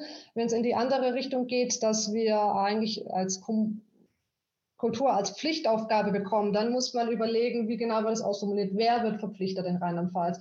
Sind das die Kreise und kreisfreien Städte, sind es die Verbandsgemeinden, sind es die Ortsgemeinden? Also wer soll welche Aufgabe erfüllen? Das wäre die klassische Vorgehensweise, um äh, mit der finanziellen Leistungsausgleich verbunden zu werden. Dann ist die Frage, wie befähigen wir die Kommunen dazu zu mehr Eigenständigkeit? Eigentlich sagen wir, wir brauchen keine Regulierung, wenn die Kommunen eigenständig ihre Aufgaben wahrnehmen können. Wir haben in Rheinland-Pfalz im Moment die Situation, dass wir in erhebliche Haushaltsschwierigkeiten reinlaufen. Ich weiß auch andere Bundesländer ähm, stehen vor vielen Herausforderungen. Herr Franke, Sie haben genannt, dass äh, auch bei Ihnen ein Brief an die Staatskanzlei einging, dass die Kommunen das nicht mehr finanzieren können. Das ist die Theater die Theater. Die Theater, die Theater nicht mehr finanzieren können. Äh, in Rheinland-Pfalz haben wir eine auch sehr schwierige Situation, was die Haushaltslage angeht, in Kombination mit der Vorgehensweise der Kommunalaufsicht. Wir hatten jetzt, äh, das geht so ein bisschen in die Details nach Rheinland-Pfalz, aber wir haben ja jetzt ein neues Schreiben an die Kommunalaufsicht, das wirklich ganz klar sagt, dass keine Neuverschuldung zulässig ist, dass Haushaltsausgleich vor Zweckzuweisungen geht. Das heißt, selbst wenn jetzt Kommunen ein Förderprogramm, Landes- oder Bundesmittel erhalten im Rahmen der Kultur, können diese Gelder verfallen, wenn der Haushaltsausgleich nicht gemacht werden kann. Ich kenne Diskussionen, ich sehe in der Teilnehmerliste, dass der Herr Nöll zum Beispiel aus der Stadt Trier da ist, der Beigeordnete. Der, der, es gibt ja wirklich interessante Ideen, die sagen, ja, alles, was gefördert wird über Bundes- oder Landesförderprogramme, hat eine gewisse ähm, überregionale Bedeutung, hat ein Landes- und Bundesinteresse, wird deswegen ja gefördert, ist deswegen auch den Eigenanteil zu bewilligen. Das wäre auch eine interessante Hervorgehensweise, dass man darüber ein Einvernehmen erwirkt. Dass man also kein Gesetz erlässt, sondern dass man sagt, okay, wir einigen uns mit der Kommunalaufsicht und mit dem Innenministerium darauf, dass wir solche Programme fahren, dass da die Gelder freigegeben werden. Im Moment sind wir genau gegenteilig unterwegs. Im Moment heißt es, der Haushaltsausgleich geht vor. Es sind Einnahmen zu erhöhen und Ausgaben zu reduzieren. Und bei der Ausgabenreduktion ist vor allem der freiwillige Aufgabenbereich natürlich im Fokus. Das trifft nicht nur die Kultur in Rheinland-Pfalz, das trifft auch den Klimaschutz, die Klimaanpassung, den Sport, das trifft den ganzen freiwilligen Aufgabenbereich. Hier fehlt mir so ein bisschen die Fantasie tatsächlich, wie in Rheinland-Pfalz das Gesetz so ausgestaltet werden könnte, also jetzt realistisch gesprochen, kein Wunschkonzert, sondern wie es realistisch ausgestaltet werden könnte, um diese Problematik zu lösen, dass also einerseits die Kommunalaufsicht die Gelder freigibt und dass andererseits genügend Freiheit und Eigenständigkeit für die Kommunen vor Ort bleibt, dass also nicht Standards definiert werden müssen, wodurch vielleicht viele Kommunen, die schon überdurchschnittlich viel machen, verlieren. Man könnte ja darüber nachdenken, soll ein Prozent der Haushaltsausgaben festgelegt werden für Kultur? Dann ist die Frage, wie legen wir diesen Prozentsatz fest? Das könnte ja nur ein Durchschnitt der aktuellen Mittel sein. Was ist dann mit den Gemeinden, die im Moment schon viel mehr machen? Die werden ja dann drüber sein. Ja? Dann, dann werden die das Problem haben, das, was über diesen Durchschnitt gehen, zu argumentieren. Im Gegenteil, wahrscheinlich können die sich dann sogar verschlechtern. Also hier fehlt mir tatsächlich ein bisschen die Fantasie, wie man eine gesetzliche Vorgabe so normiert. Ich denke da tatsächlich, ist eine Herangehensweise wie in Sachsen, das als Fördergesetz auszugestalten, natürlich sehr reizvoll, vor allem wenn es äh, wie von Ihnen kritisiert, wenig Einfluss des Landes hat. Aber natürlich äh, eine super Voraussetzung für die Kommunen wäre, ein Budget zugewiesen zu bekommen. Und das dann für Kultur, ich vermute, das wird ein bisschen definiert, dass es eben nicht zu Straßenbaumaßnahmen umgewidmet wird, ähm, zur Kultur zur Verfügung steht. Natürlich wäre es am allerbesten, es hätte keinen kommunalen Eigenanteil, aber ich denke, darüber ließe sich reden, wenn das dann ähm, entsprechend ausfinanziert ist. Also es gibt viele, viele Fragen in dem Zusammenhang, die zu klären sind. Kultur als Pflichtaufgabe ist eine Diskussion, die kennen wir seit vielen Jahren, die kennen wir aus vielen Bereichen. Also die kennen wir zum Beispiel auch aus dem Klimaschutzbereich, in dem das gefördert wird. Ähm, bisher haben wir uns auch seitens der kommunalen Spitzenverbände dem eher skeptisch gezeigt, weil es eben ein Eingriff in die kommunale Selbstverwaltung ist, weil damit eine gewisse Einheitlichkeit verlangt wird und eine Standardisierung, die wir so bisher nicht gesehen haben, wie sie die Heterogenität in Rheinland-Pfalz auch abbilden kann. Ländlicher Raum, urbaner Raum, Vorreiter, Kommunen, Kommunen, die jetzt gerade erst anfangen, um das wirklich, damit es dann auch keine Verlierer gibt und nicht überbürokratisiert wird. Von daher wären mir Alternativlösungen wie ein Einvernehmen mit der Kommunalaufsicht bezüglich bestimmter Mittel oder eben auch ein Kulturfördergesetz. Ich nenne, ich nenne jetzt einfach Ihr Gesetz ein bisschen um, Herr Franke, ich hoffe, Sie sehen es mir nach. Ähm, vorteilhafter als das klassische Kultur als kommunale Pflichtaufgabe definieren und dann hoffen, dass was draus wird, weil ich glaube, dann landen wir bei einem Gesetz wie in Nordrhein-Westfalen, dass es ein Kulturfördergesetz gibt, das aber letztendlich die Kommunen gar nicht so sehr adressiert und dass die Situation bei den Kommunen nicht groß berührt. Und das wäre dann natürlich mehr, also aus kommunaler Sicht mehr, mehr Schein. Wobei, Herr Eichler, mich würde natürlich interessieren, wenn Sie sagen, Sie haben ja diese Vertragsvereinbarung, um die Nothaushalte ähm, um bei Nothaushalten auch Kultureinrichtungen weiter finanzieren zu können. Wenn das funktioniert, wäre das natürlich ein sehr, sehr reizbares Instrument, dass man sagt, dann läuft es hier nicht über Förderungen, weil die ja in dem Fall ähm, vor, also der dem Haushaltsausgleich hinten angestellt werden würden, sondern es geht über vertragliche Bindungen, die wieder vorrangig wären. Das wäre natürlich eine interessante Herangehensweise. Mhm. Vielen, vielen Dank, Frau Diener, erstmal für Ihre Perspektive. Ähm, Sie haben sehr viel, äh, glaube ich, da auch nochmal aufgemacht an, an Fragen. Ähm, Kurt Eichler hatte ganz kurz seine Hand gehoben. Möchtest du kurz darauf antworten? Vielleicht, Herr Franke, hat ja auch schon mal was gesagt. Und dann möchte ich sehr gerne auch äh, zu dem kommen, was schon in dem F&A-Kasten von den ähm, Teilnehmenden hier mit reingegeben wurde, da drauf zu sprechen kommen. Kurt. Ja, Frau Diener, wir haben ja in NRW, als das Gesetz entwickelt worden ist, genau diesen, diesen Spagat gesucht. Das heißt also, wo ist die kommunale Selbstverwaltung, gerade auch in Kulturdingen? Und wir haben richtigerweise darauf hingewiesen, dass natürlich die kulturellen Leistungen in den Kommunen sehr unterschiedlich sind. In der Ausprägung, in der sachlichen Ausprägung auch natürlich in der Mittelhöhe. Und insofern äh, war schon die Idee, dass die Kommunen selber entscheiden sollten, wenn Haushaltssicherung droht, hat in, oder das droht in NRW eben leider auch immer noch sehr vielen Kommunen, dass die Kommunen selber entscheiden sollen, welche Kultureinrichtungen sie im Grunde genommen sichern wollen, auch vor dem Zugriff der Kommunalaufsicht. Und die Idee ist dabei gewesen, wenn das Land etwa ein soziokulturelles Zentrum oder ein Stadttheater fördert, dann kann man das natürlich vertraglich festlegen. Und nach, dem, nach, der, nach der Logik der Gemeindeaufsicht sind eben vertragliche Regelungen äh, Dinge, die dann im Grunde genommen auch dem Zugriff äh, von, von Nothaushalten oder von Sparauflagen entzogen sind. Das war die Idee und die hatten wir äh, ausgehend von dieser Zweck, von dieser Zweckausgabe, die Sie ja gerade erwähnt haben. Das heißt, äh, eine Zweckausgabe, die aber dann im Grunde genommen eine vertragliche Sicherheit hat, äh, wobei das Problem von Zweckausgaben generell ist, dass sie meistens oder überwiegend dann auch im Rahmen des kommunalen Finanzausgleichs äh, auch noch verrechnet werden. Das heißt also, es hilft uns da eigentlich dieser Zweckausgabe relativ wenig, sondern da muss man im Grunde genommen äh, eine juristische Form finden, wo eben dann eine Gemeinde, eine, eine Gemeindeaufsicht, äh, eine, eine, Kommunalaufsicht eben auch nicht reingerätschen kann. Das war die Idee dieser Fördervereinbarung. Und äh, wenn man jetzt das zusammensieht mit dem Kulturförderplan in Nordrhein-Westfalen, der seinerzeit aufgestellt wurde, ist es natürlich schon ein gemeinsames System, weil wenn man die Dinge dann dann wirklich äh, zusammenbringt, dann haben sie im Grunde genommen zumindest eine fünfjährige Sicherheit.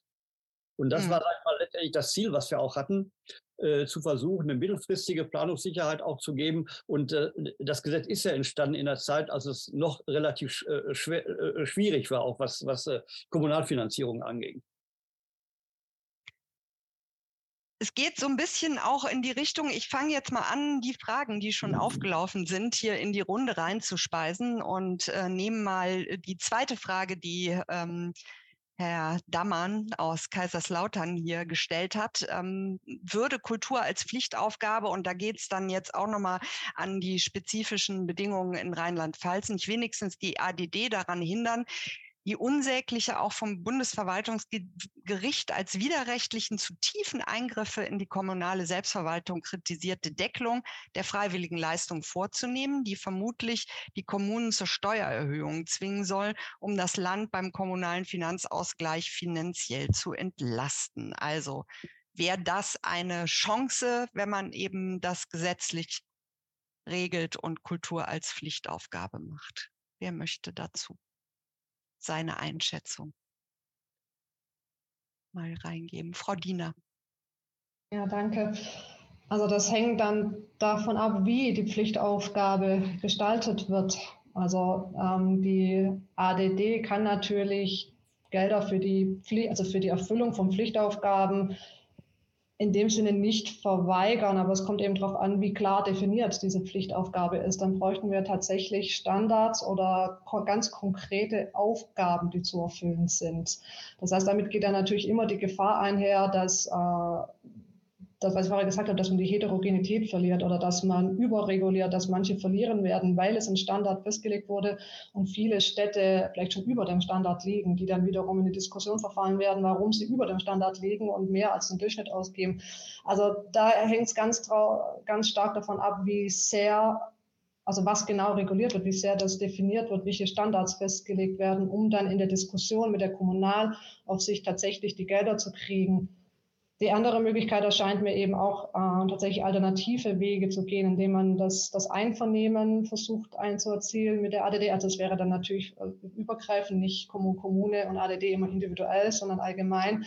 Oder auch solche Lösungen, wie der Herr Eichler sie für NRW angesprochen hat, mit der vertraglichen Regelung mal durchzudenken, ob das nicht eine Möglichkeit wäre, dass wir so einen Weg gehen. Mhm. Kurt Eichler, du hattest auch die Hand gehoben.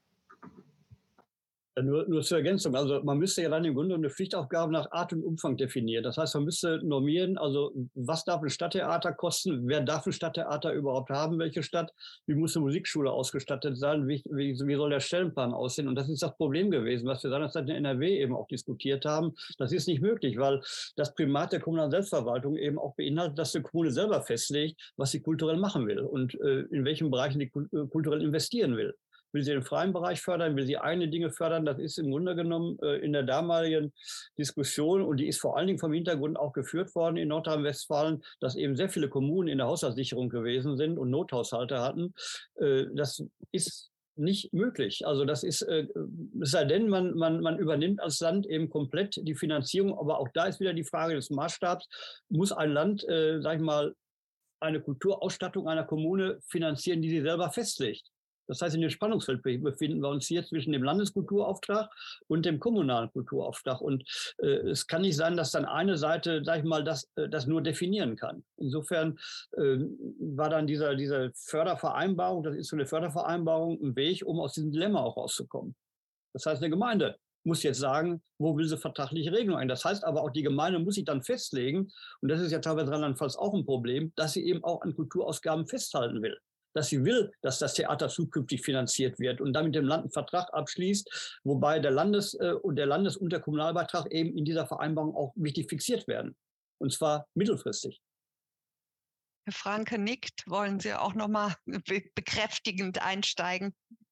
Nee, das ist ja genau das, was wir auch versucht haben mit dem Gesetz, äh, was die Kulturräume regelt, diesen Mittelweg irgendwie zu gehen, dass wir zwar ein Bekenntnis für die Kulturpflege äußern, aber die kommunale äh, Hoheit äh, gewährleisten und die selber entscheiden können, was sie vor Ort machen, sie aber ein Stück weit halt auch mit ihren Beiträgen zwingen, äh, äh, ihren Beitrag zu leisten oder ihre, ihre Mittel mit zur Verfügung zu stellen. Aber das ist genau dieses Spannungsverhältnis äh, kommunale Selbsthoheit und sagen wir mal Steuerung des Landes oder, oder politische Gestaltung des Landes, ja.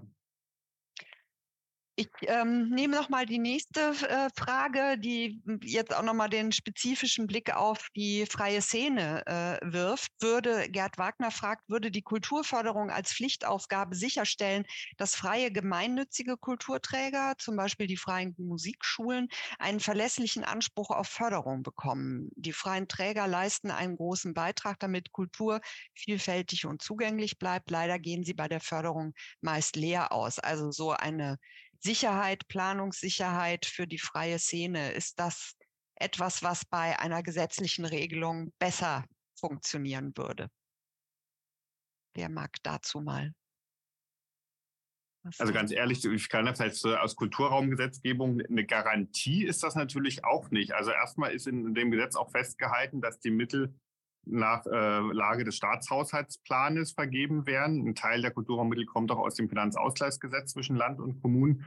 Da ist schon mal die Höhe sozusagen, kann fraglich sein. Ein Gesetz, auch wenn es 94,7 Millionen festlegt, kann auch geändert werden und es könnte eine andere Zahl dort drin stehen. Und wie sich dann bei uns die örtlichen Entscheidungsträger, sprich die Kulturkonvente beziehungsweise die Städte äh, in den urbanen Kulturraum entscheiden, ist auch eine politische Entscheidung. Also es ist äh, mit dem Gesetz für keine einzige Einrichtung eine Bestandsgarantie oder eine Größengarantie oder eine Fördergarantie abgegeben. Es ist zwischen Land und Kommunen quasi ein Gestaltungsspielraum, der festgelegt ist, aber der dann trotzdem von politischen Entscheidungsträgerinnen und Entscheidungsträgern noch ausgestaltet werden muss und ähm, keine sozusagen Bestandsgarantie für etwas abgeben kann. Wenn man hm. sich das erhofft, wäre es eine zu hohe Erwartung. Frau Diener, Sie hatten auch sich gemeldet. Ja, meine Überlegung wäre, wenn man es als Pflichtaufgabe definiert, müsste man es vielleicht auch äh, wie in NRW im Rahmen von einem Kulturförderplan vorsehen, dass eben freie Träger so und so viel Budget für zum Beispiel Musikschulen zur Verfügung gestellt wird. Ne? Über diese Weise könnte man eine Finanzierung sicherstellen.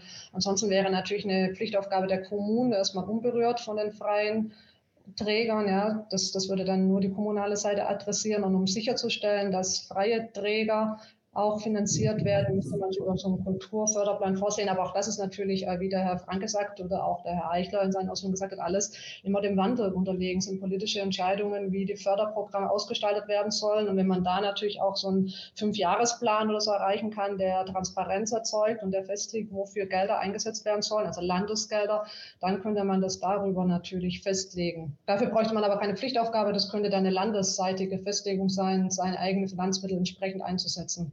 Mhm. Kurt? Ja, das ist der Weg, den NRW ja dann auch gegangen ist, dass im Grunde genommen im Kulturförderplan äh, bestimmte Bereiche definiert worden sind und dann Haushaltsansätze über mehrere, mehrere Jahre festgelegt worden sind, mit denen diese äh, Aufgaben definiert werden. Wobei es gibt ja in NRW mittlerweile eine Fortentwicklung des Kulturfördergesetzes. Wir haben jetzt ein Kulturgesetzbuch, in dem, äh, um speziell auf Musikschulen zu sprechen zu kommen, äh, eben auch äh, einzelgesetzliche Regelungen nochmal enthalten sind. Äh, da gab auch große Diskussionen, ob das notwendig ist oder nicht notwendig ist. Äh, da gibt es zum Beispiel auch für Musikschulen eine einzelgesetzliche Regelung und da ist äh, der eindeutige Standard, äh, dass Musikschulen auch in freier Trägerschaft gefördert werden können. Und da geht eben dort teilweise auch um EV-Musikschulen oder GmbH-Musikschulen, GmbH-Musikschulen, wenn sie die VDM-Richtlinien erfüllen. Das heißt, es werden dann Standards festgelegt, nach denen äh, eben auch dann gefördert wird. Also es wird nicht äh, gefördert voraussetzungslos. Und das kann man eigentlich generell äh, äh, sagen bei, bei den, äh, bei den äh, Förderungen, die wir in NRW haben. Es gibt immer Konzeptionen, es gibt äh, Förderrichtlinien, in denen genau definiert ist, äh, was gefördert werden kann. Es wird also nicht, es ist nicht so, dass alles gefördert wird, was Kultur heißt oder wo Kultur draufsteht. Ja, es geht wahrscheinlich in, in eine ähnliche Richtung. Also wir sehen, dass das der Kern der Diskussion jetzt hier auch ist, weil ähm, Herr Nöhl nämlich äh, jetzt speziell an dich, Kurt, die Frage stellte, ähm, eben auch davon ausgehend, dass aktuell die Kommunen Schutz vor freiwilligen äh, oder Schutz der freiwilligen Leistungen ähm, äh, erreichen wollen. Und ähm, er nimmt an, dass Fördervereinbarungen hier helfen können. Ähm, und so ein Kulturfördergesetz quasi kurzfristig ähm, dazu beitragen kann, dass die Förderung des Landes nebst Vereinbarungen in privilegierte Einrichtungen zu schaffen, die zumindest teilweise vor Einsparauflagen geschützt werden. Und Herr Dammann hat dann nochmal äh, sozusagen nachgesetzt, ob äh, zum Beispiel eben äh, Zuwendungsverträge zwischen Träger und Einrichtungen da ausreichen würden ähm, und die Frage eben sich um dieses Thema vertragliche Verpflichtungen dreht. Ja, es ist so, dass äh, meines Wissens nach fast alle äh, äh Theater in NRW solche Fördervereinbarungen mit dem Land mittlerweile haben. Wobei äh, eben, äh, auch wenn es sich um, um äh, andere Rechtsformen als eine, als eine kommunale äh, Eigeneinrichtung handelt, eben äh, immer die Kommune mit im Boot sein muss und das Land muss im Boot sein. Das heißt also, es gibt äh, Fördervereinbarungen, heißt nicht, dass äh, ein, sag ich mal, soziokulturelles Zentrum mit einer äh, Kommune einen Vertrag hat, äh, wo festgelegt wird, äh, wir wollen uns jetzt, äh, wir wollen uns jetzt gegenseitig äh, Leistungen erliefern wir wollen aber auch gleichzeitig Förderung machen. Weil das ist ja im Grunde ein Geschäft, was die Gemeinde selber beeinflussen kann. Entscheidend ist immer, dass es ein externer ist. Und äh, soweit ich weiß, gab es durchaus auch äh, vertragliche Regelungen, wo mehrere Gemeinden solche Vereinbarungen ab, abgeschlossen haben. Und damit eben auch sie mal, die, dieser Aspekt eines externen Partners gegeben war. Aber die Regel ist eigentlich immer gewesen, dass äh, das Land Nordrhein-Westfalen, also das Kulturministerium, mit einer Gemeinde über eine kulturelle Einrichtung einen solchen Förder, eine solche Fördervereinbarung abgeschlossen hat. Herr Franke, ist das vielleicht auch nochmal aus Ihrer Perspektive was dazu, zu diesen vertraglichen Vereinbarungen sagen? Ähm, also Verträge haben wir nicht, aber was man vielleicht noch klärend hinzugeben sollte, ist, dass natürlich die Kulturräume oder die großen Städte selber Förderrichtlinien auflegen, die die Bedingungen darstellen, wie man dann an die Mittel aus den Kulturräumen oder der kommunalen Kulturförderung herangeht. Also das, was ich jetzt beschrieben habe, ist eine gewisse kommunale Freiheit, die wir seitens des Landes lassen, aber die Kommunen selber regeln dann schon, ähm, was sie mit dem Geld äh, in welcher Form machen, welche Bedingungen man dafür erfüllen muss. Hm. Ich ähm, habe jetzt hier eine relativ lange Bemerkung von Herrn Damminger, ähm, die ich mal so ein bisschen zusammenfasse. Ihm geht es eben auch vor allem darum, ähm, in welcher Form Inhalte befördert werden. Also da, wir haben jetzt so ein bisschen auch um, um die Frage der, ähm, der Freiheiten sozusagen äh, gesprochen, aber ähm, für ihn ist es eben etwas, was man in einem Spannungsfeld sozusagen auch mal äh, bedenken muss, dass es äh, ja viele dringende Zukunftsaufgaben auf der einen Seite gibt, aber auf der anderen Seite eben auch ähm, die Frage der Inhalte und ähm, welche Formen diese Inhalte haben können, welche Formate und Orte wir uns noch leisten können. Ähm, und er sagt, derzeit gibt es viele unverzichtbare freiwillige Leistungen äh, und er meint, es wird ein Wettlauf, um die Definition dann auch äh, was Kultur als Pflichtaufgabe bedeuten könnte, geben. Wie sehen Sie das? Wie siehst du das, Kurt?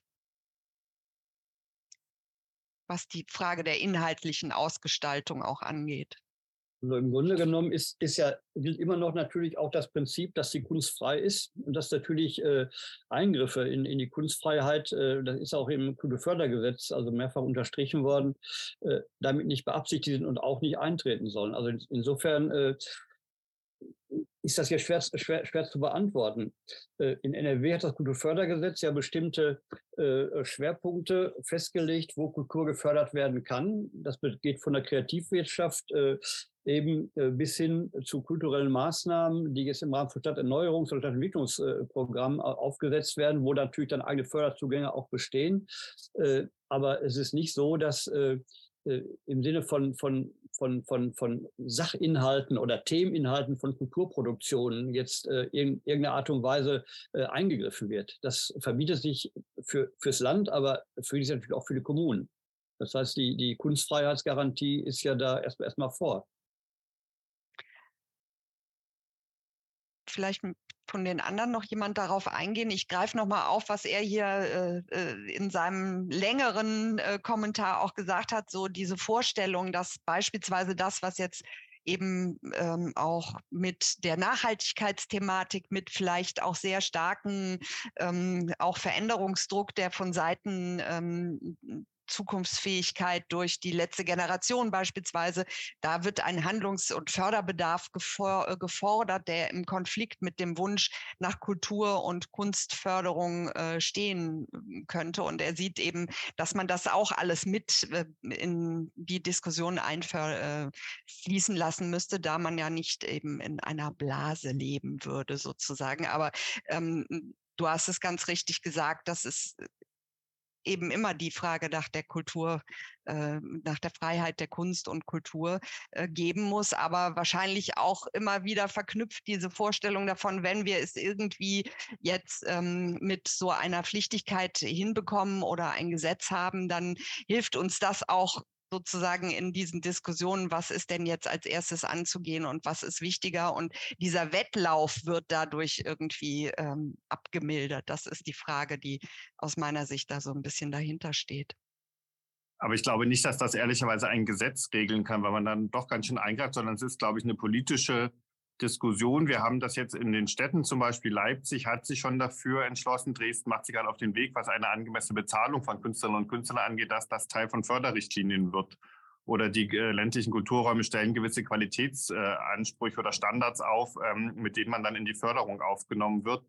Ähm, aber wenn zum Beispiel ein Thema wie Nachhaltigkeit oder Digitalisierung geht, ist das ja doch etwas, was tatsächlich in den unmittelbaren Produktionsbetrieb der Kultureinrichtungen eingreift und wie sie sich positionieren können. Museum wird das anders beantworten können als ein, äh, als ein Theater etc. Ähm, ich glaube, das sollte man auch nicht gesetzlich regeln, weil man dann quasi bei jedem großen Megathema das Gesetz anpassen müsste, sondern das ist ein Stück Eigenverantwortung.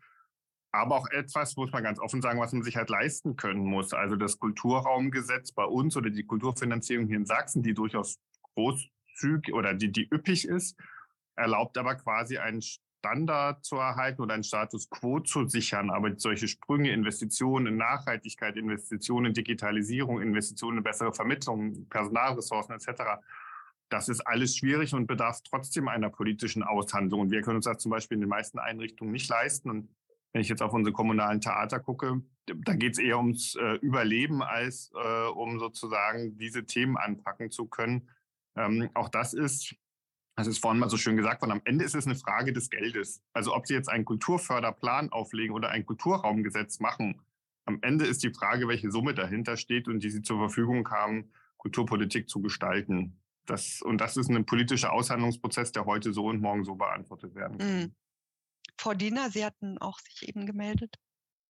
Ja, ja, ich würde eher den Schwerpunkt, glaube ich, dahin legen, dass ich die Frage von Herrn oder die Anmerkung von Herrn Damminger natürlich auch jetzt mit dem Nachtrag so verstehe. Es geht natürlich darum, ähm, wir haben als Staat, auch als Kommunen nicht unbegrenzt viele finanzielle Mittel. Wir haben aber sehr viele Aufgaben, die es zu erledigen gibt, vor allem aus dem sogenannten freiwilligen Bereich. Und gerade das ist eigentlich das, was ein bisschen schade ist, dass der freiwillige Bereich eigentlich die Aufgaben sind, die die Stadt und die Kommunen individuell und auch lebenswert machen. Also hier gehört ja die ganze, alles, was das Thema Aufenthaltsqualität, Innenstadtentwicklung, Klimaschutz, noch ÖPNV, zukünftig nicht. Äh, Sportförderung, Kulturförderung, all das ist freiwillige Aufgabe natürlich. Wenn man hier ein begrenztes Budget hat, hat man verschiedene Ansprüche nebeneinander. Das ist die Frage, was möchte die Gesellschaft? Da bin ich bei Herrn Franke. Das ist eine politische Entscheidung, wie, dieses, wie diese begrenzten Mittel vergeben werden. Wie viel davon soll die Kultur erhalten? Wie viel geht in den Bereich Klimaschutz? Wie viel geht in die Sportförderung? All das, weil natürlich sieht jeder jetzt die Lösung für sich in der Definition der Pflichtaufgabe. Ja? Die, äh, die Klimaschutzaktivisten sehen das so, auch äh, unsere Klimaschutzmanager haben das schon an uns herangetragen, aus dem Sportbereich genauso. Also jeder versucht jetzt seine Mittel zu retten über eine Pflichtaufgabe. Wenn das natürlich jeder Bereich macht, sind wir wieder bei der gleichen Ausgangslage wie jetzt. Also da muss es tatsächlich eine gesellschaftliche Entscheidung werden, wie viel Mittel an welchen Bereich gehen, ohne die gegeneinander auszuspielen, weil eigentlich sind das tatsächlich die die Aufgaben und die Ausgaben, die die Städte und Kommunen attraktiv halten, lebenswert halten. Kurt, wolltest du da auch noch was äh, zu sagen? Genau. Vielleicht, vielleicht was ganz Praktisches. Also einmal kann ich den beiden Vorrednern, Vorrednerinnen und Vorrednern zustimmen. Äh, Andererseits ist es so, dass natürlich im äh, Kulturfördergesetz, aber auch im neuen Kulturgesetzbuch NRW äh, solche, sage ich mal, äh, neuen Themen auch gesetzt worden sind. Und das führt dann eben auch dazu, dass, auf, dass im Landeskulturhaushalt entsprechende Haushaltspositionen dafür eingerichtet werden. Etwa zum ganzen Bereich Klimaschutz gibt es jetzt zum Beispiel seit äh, äh, dreiviertel Jahr eine eigene Haushaltsposition, wor worüber dann eben sowas finanziert werden kann. Und man kann natürlich immer mit Bezug auf solche gesetzlichen Vorgaben auch solche Mittel auch, auch fordern. Also im Grunde ist es ein politisches Instrument auch des Aushandelns, was im Kulturetat letztendlich auch dann veranschlagt wird. Also insofern kann man, könnte man auch sagen, dieses Kulturfördergesetz oder Kulturgesetz ist im Grunde genommen ein, Konzept oder ein, ein Themenkatalog äh, für das, was im Augenblick kulturpolitisch ansteht. Und dafür fallen natürlich Themen wie Diversität drunter, Interkulturalität, der ganze Bereich ländlicher Räume, ja auch für Rheinland-Pfalz ein ganz, ganz wichtiger Punkt. Oder eben auch die Frage ressourcenschonende Kulturarbeit oder Klima, Klimaschutz äh, in Kultureinrichtungen. Also insofern sind solche Festlegungen nie verkehrt, weil sie gleichzeitig auch natürlich den äh, Gesetzgeber auch immer daran erinnern, äh, was er selber eigentlich mal gewollt hat. Ja, also insofern ist das eine gewisse Unterstützung kulturpolitischer Argumentation, was eben auch dann durch Haushaltsansätze durchaus auch mal äh, durchaus auch dann auch umgesetzt wird finanziell. Das würde ich gerne insofern noch unterstützen. Sie haben mit dem Wegreichler, den Sie in NRW gehen, einen Vorteil. Sie müssen alle fünf Jahre eine kulturpolitische Grundsatzdebatte führen und damit Kultur sozusagen in die Öffentlichkeit nochmal bringen und in die politische Wahrnehmung.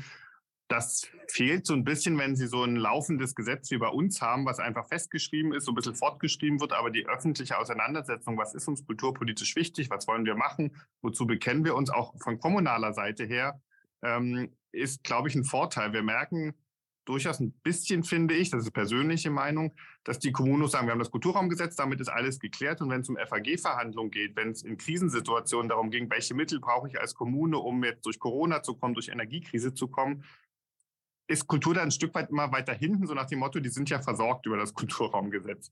Also es hat für Kulturpolitik durchaus einen Vorteil, wenn ich einen Rahmen habe, wo ich das regelmäßig nochmal verhandeln muss, um Schwerpunkte festzulegen und mich weiterzuentwickeln.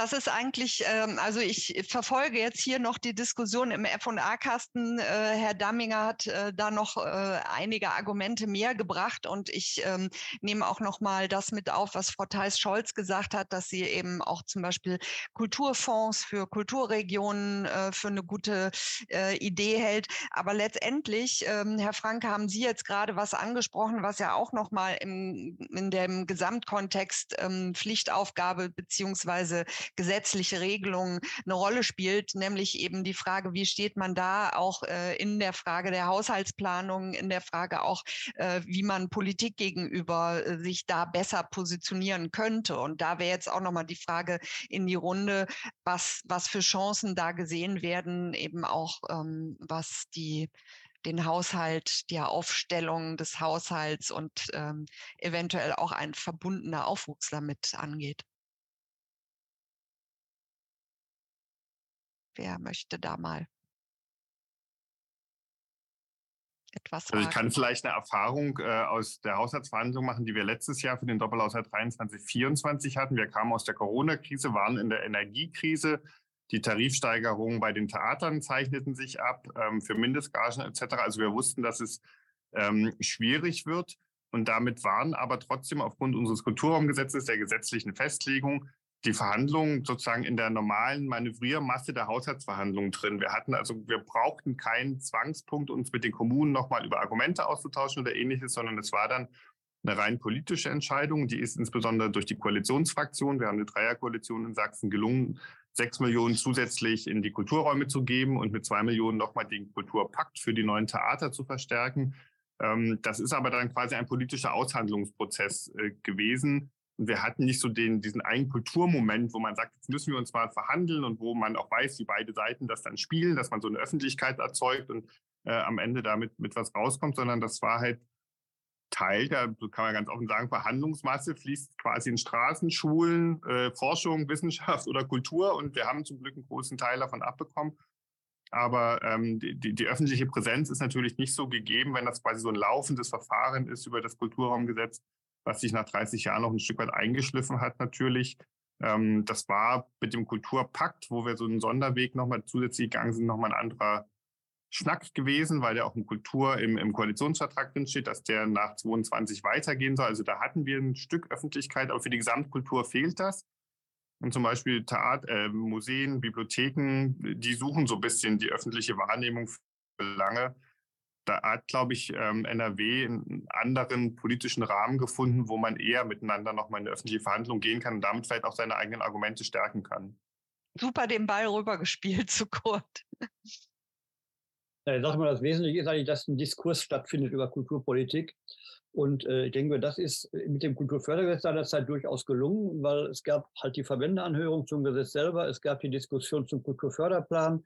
Äh, der Landeskulturbericht hat natürlich auch vieles von dem, was äh, im, im, sag ich mal, im Kulturträgerbereich, freier und öffentlicher Bereich äh, stattfindet, auch nochmal aufgearbeitet, zur Diskussion gestellt. Das Problem ist eigentlich, äh, dass äh, dass die Kultur selber oftmals, aber das ist jetzt ein ganz allgemeines Problem, im eigenen Saft mehr oder weniger sich bewegt. Das heißt also, wir, wir gucken wenig auf, auf, auf das, was im, im ganzen Landesentwicklungsprozess, Landesentwicklungsprozessen läuft, was äh, im Bereich der, der Wirtschaft läuft, was im Sozialbereich läuft. Und äh, äh das ist eigentlich unser Hauptproblem. Das, ich glaube, das Hauptproblem ist nicht, dass wir selber nicht diskursfähig sind und nicht, äh, sag ich mal, neue Themen entdecken können, aber dass wir uns verknüpfen mit anderen Bereichen. Das sieht zwar das NRW äh, Kulturfördergesetz, sieht auch das Kulturgesetzbuch, was jetzt, was jetzt ja das äh, Kulturfördergesetz abgelöst hat, durchaus vor. Nur das muss ja auch letztendlich gelebt werden, und zwar letztendlich von der Ministeriumsspitze bis hin zu den Kulturverbänden. Und das ist aber kein, kein, äh, kein Problem, was jetzt ein Gesetz lösen kann. Ja, also das Gesetz kann solche Diskurse, kann solche Diskurse vorgeben. Es kann sagen, wir machen das, aber in welchem Umfang das stattfindet, ist eine andere Frage. Insofern ist äh, gesetzlich regeln und nicht immer die, die, allein, die alleinige Maßnahme, sind eher so sowas wie, wie Leitplanken, an dem, ich, an dem man sich dann entlang bewegen kann, würde ich sagen, auch was das Kulturfördergesetz oder auch das Kulturgesetzbuch NRW angeht. Äh, es gibt gewisse Sicherheiten, es ist natürlich äh, so, dass man als Kultur jetzt sagen kann, ja, wir haben eine gesetzliche Grundlage. Also den anderen äh, Ressorts, die natürlich alle gesetzliche Grundlagen haben, also den Schulen, den Schulen zum Beispiel, wir haben auch gesetzliche Grundlage äh, oder den Weiterbildungsleuten, die jetzt in NRW schon seit äh, den, den 70er Jahren Weiterbildungsgesetz haben. Ja, wir haben in der Kultur auch eins. Und insofern sind wir erstmal auf Augenhöhe. Ja, das ist natürlich ein taktisches Moment, ein kulturpolitisches Argument. Das ist natürlich nicht, äh, dass man auch um die Kulturförderung kämpfen muss, weil wir hatten in NRW auch für 23 äh, durchaus mehr Mittel erwartet nach dem Koalitionsvertrag, die jetzt leider auch nicht gekommen sind. Also auch da schützt dann keine gesetzliche Grundlage äh, davor, dass dann auch Einschnitte beziehungsweise nicht die Mittel kommen, die man eigentlich versprochen bekommen hat. Mhm. Ähm, Frau Diener, hier kommt noch mal etwas, was äh, vor allem die, die Frage der, der Kommunen angeht. Ähm, Herr Zintel fragt, könnte ein Kompromiss zwischen Verpflichtung der Kommunen und freiem Gestaltungsspielraum nicht so aussehen, dass man sich auf gewisse Mindeststandards einigt, die der Gesellschaft in möglichst großer Breite zugutekommen? Äh, geht dann vor allen Dingen auch darauf ein, kulturelle Bildung, Musikschulen und so weiter, die ja eben wirklich ähm, äh, ganz ganz wichtig, auch gerade für ähm, die Frage der Kultur in den Kommunen ist. Hm, ja, das, das ging dann in die Richtung, dass man einzelne besondere Aufgaben festlegt, zum Beispiel die Förderung oder die, den Betrieb einer Musikschule, einer Bücherei und dann aber, wie der Herr Eichler eigentlich ähm, zu Beginn schon gesagt hat, dann muss natürlich festgelegt werden, was sich dahinter verbirgt.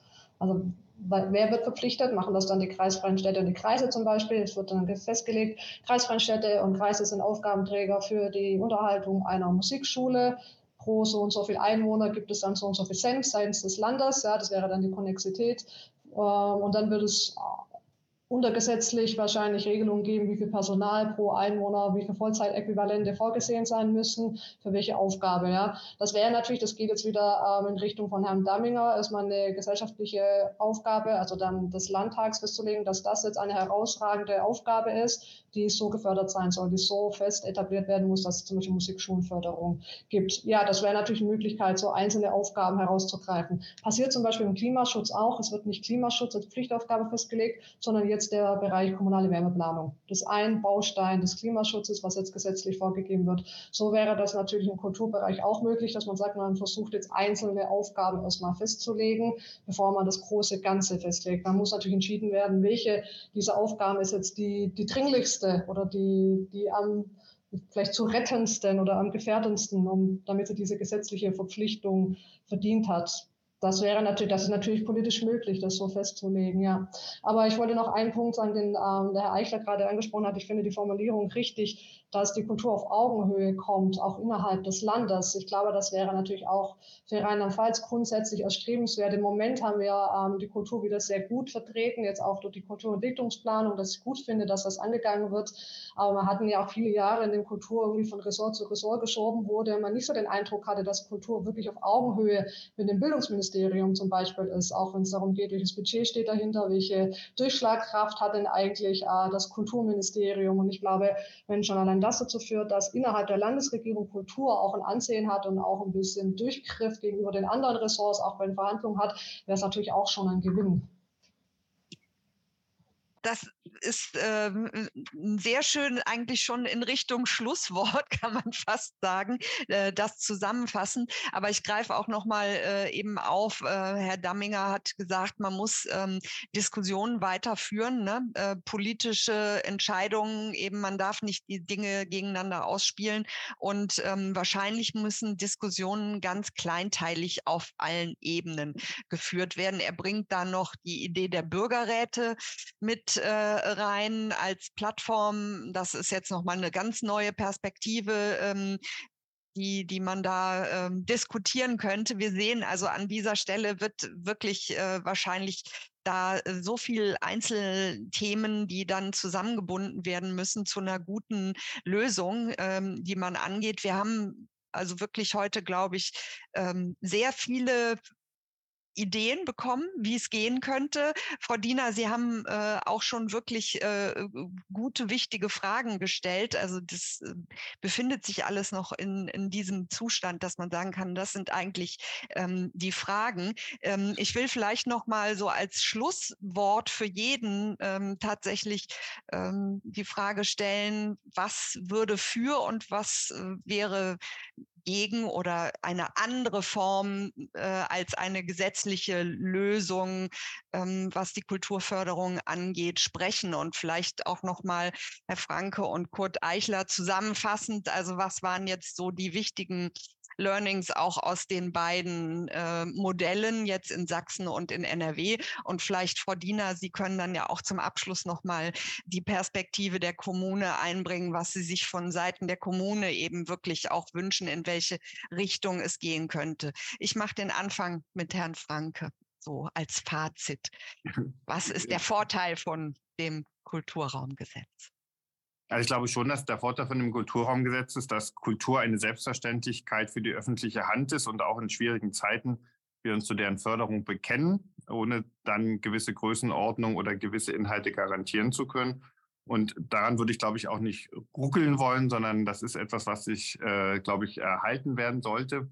Ich fand von NRW aber äh, ist doch sehr interessant, äh, diese Förderpläne aufzustellen, sich einfach alle fünf Jahre zum Beispiel zu vergewissern, äh, was ist eigentlich prioritär für uns? Und vielleicht ist das Beste so eine Mischung aus beiden, dass man gesetzlich festlegt, es gibt diesen Rahmen, aber über diesen Rahmen, was da drin passiert, reden wir durchaus nochmal zwischen Land und Kommunen.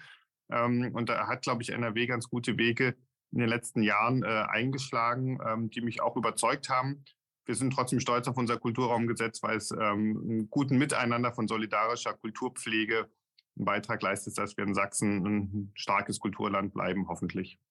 Aber Sie haben es schon gesagt, Rheinland-Pfalz hätte die Chance, das Beste aus beiden zu nehmen. Das wäre ja nicht schlecht. Kurt, was ist das Beste aus NRW?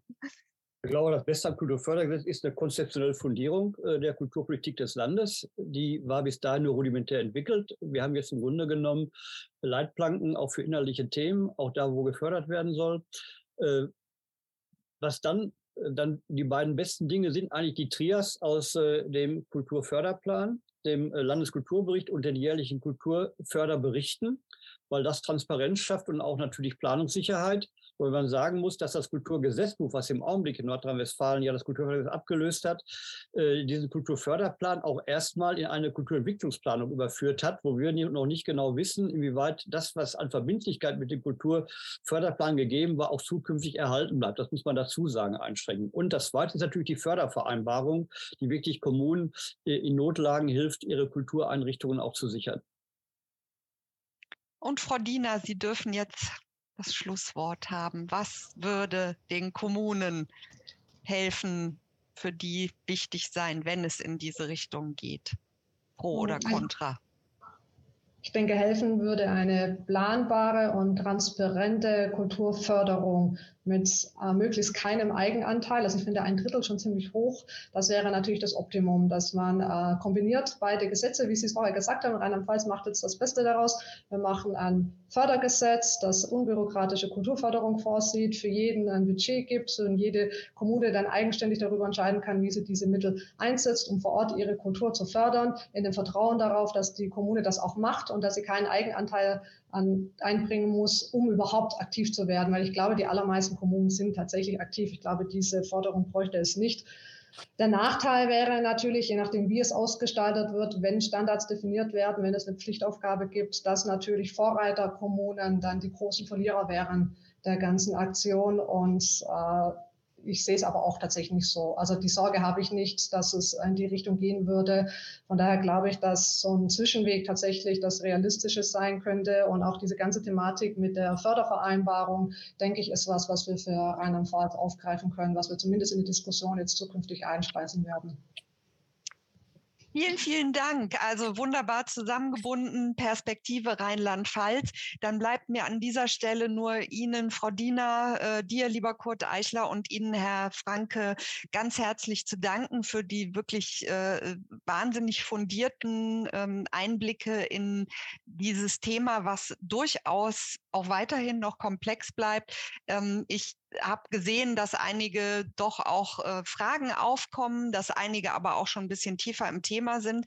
Ähm, ich glaube, heute sind wir ein Stückchen vorangegangen. Es ist letzte, äh, das letzte Wort noch nicht gesprochen oder die letzten Erkenntnisse noch nicht. Ähm, ich will nur darauf verweisen, wie wir jetzt weiter damit umgehen. Wir haben äh, heute diesen Talk aufgezeichnet und der wird zum Nachschauen, auch für alle, die das vielleicht noch verteilen wollen und für andere, die das nachsehen wollen, dann auf der Webseite www.kulturentwicklungsplanung.rlp.de zu sehen sein. Ähm, auch gerne dort äh, etwas kommentieren oder nochmal Fragen mit reingeben. Wir versuchen alles, was heute auch gewesen ist, äh, gerne nochmal zu verlinken, auch auf die relevanten ähm, Hinweise einzugehen und ähm, ja, denken, dass wir da sicherlich nochmal dranbleiben müssen, dass wir noch weitere Runden gehen werden, um vielleicht eine gute äh, Lösung auch zu finden. Dieser Webtalk hier war sozusagen schon eine erste Maßnahme innerhalb der Kulturentwicklungsplanung. Wir warten damit nicht, bis dann der Abschlussbericht da ist, sondern wir haben diesen Bedarf gesehen und haben gesagt, das setzen wir sofort um und so werden wir auch weiterhin in Gesprächen bleiben. Ich darf noch mal auf die digitale Sprechstunde verweisen am 5. Juli wieder von 16 bis 17 Uhr. Da kann man bei der Frau Müller sich kurz melden und dann mit dabei sein. Da können wir das Thema auch gerne noch mal aufgreifen. Wir sind auf jeden Fall weiterhin ansprechbar und vielen Dank, dass Sie heute alle hier mit dabei gewesen sind. Vielen Dank für Ihren Input und Ihre Fragen und ja, wünsche noch einen schönen Sommer und bis bald. Ebenso, danke. Danke und bis bald. Ja, tschüss, bis bald.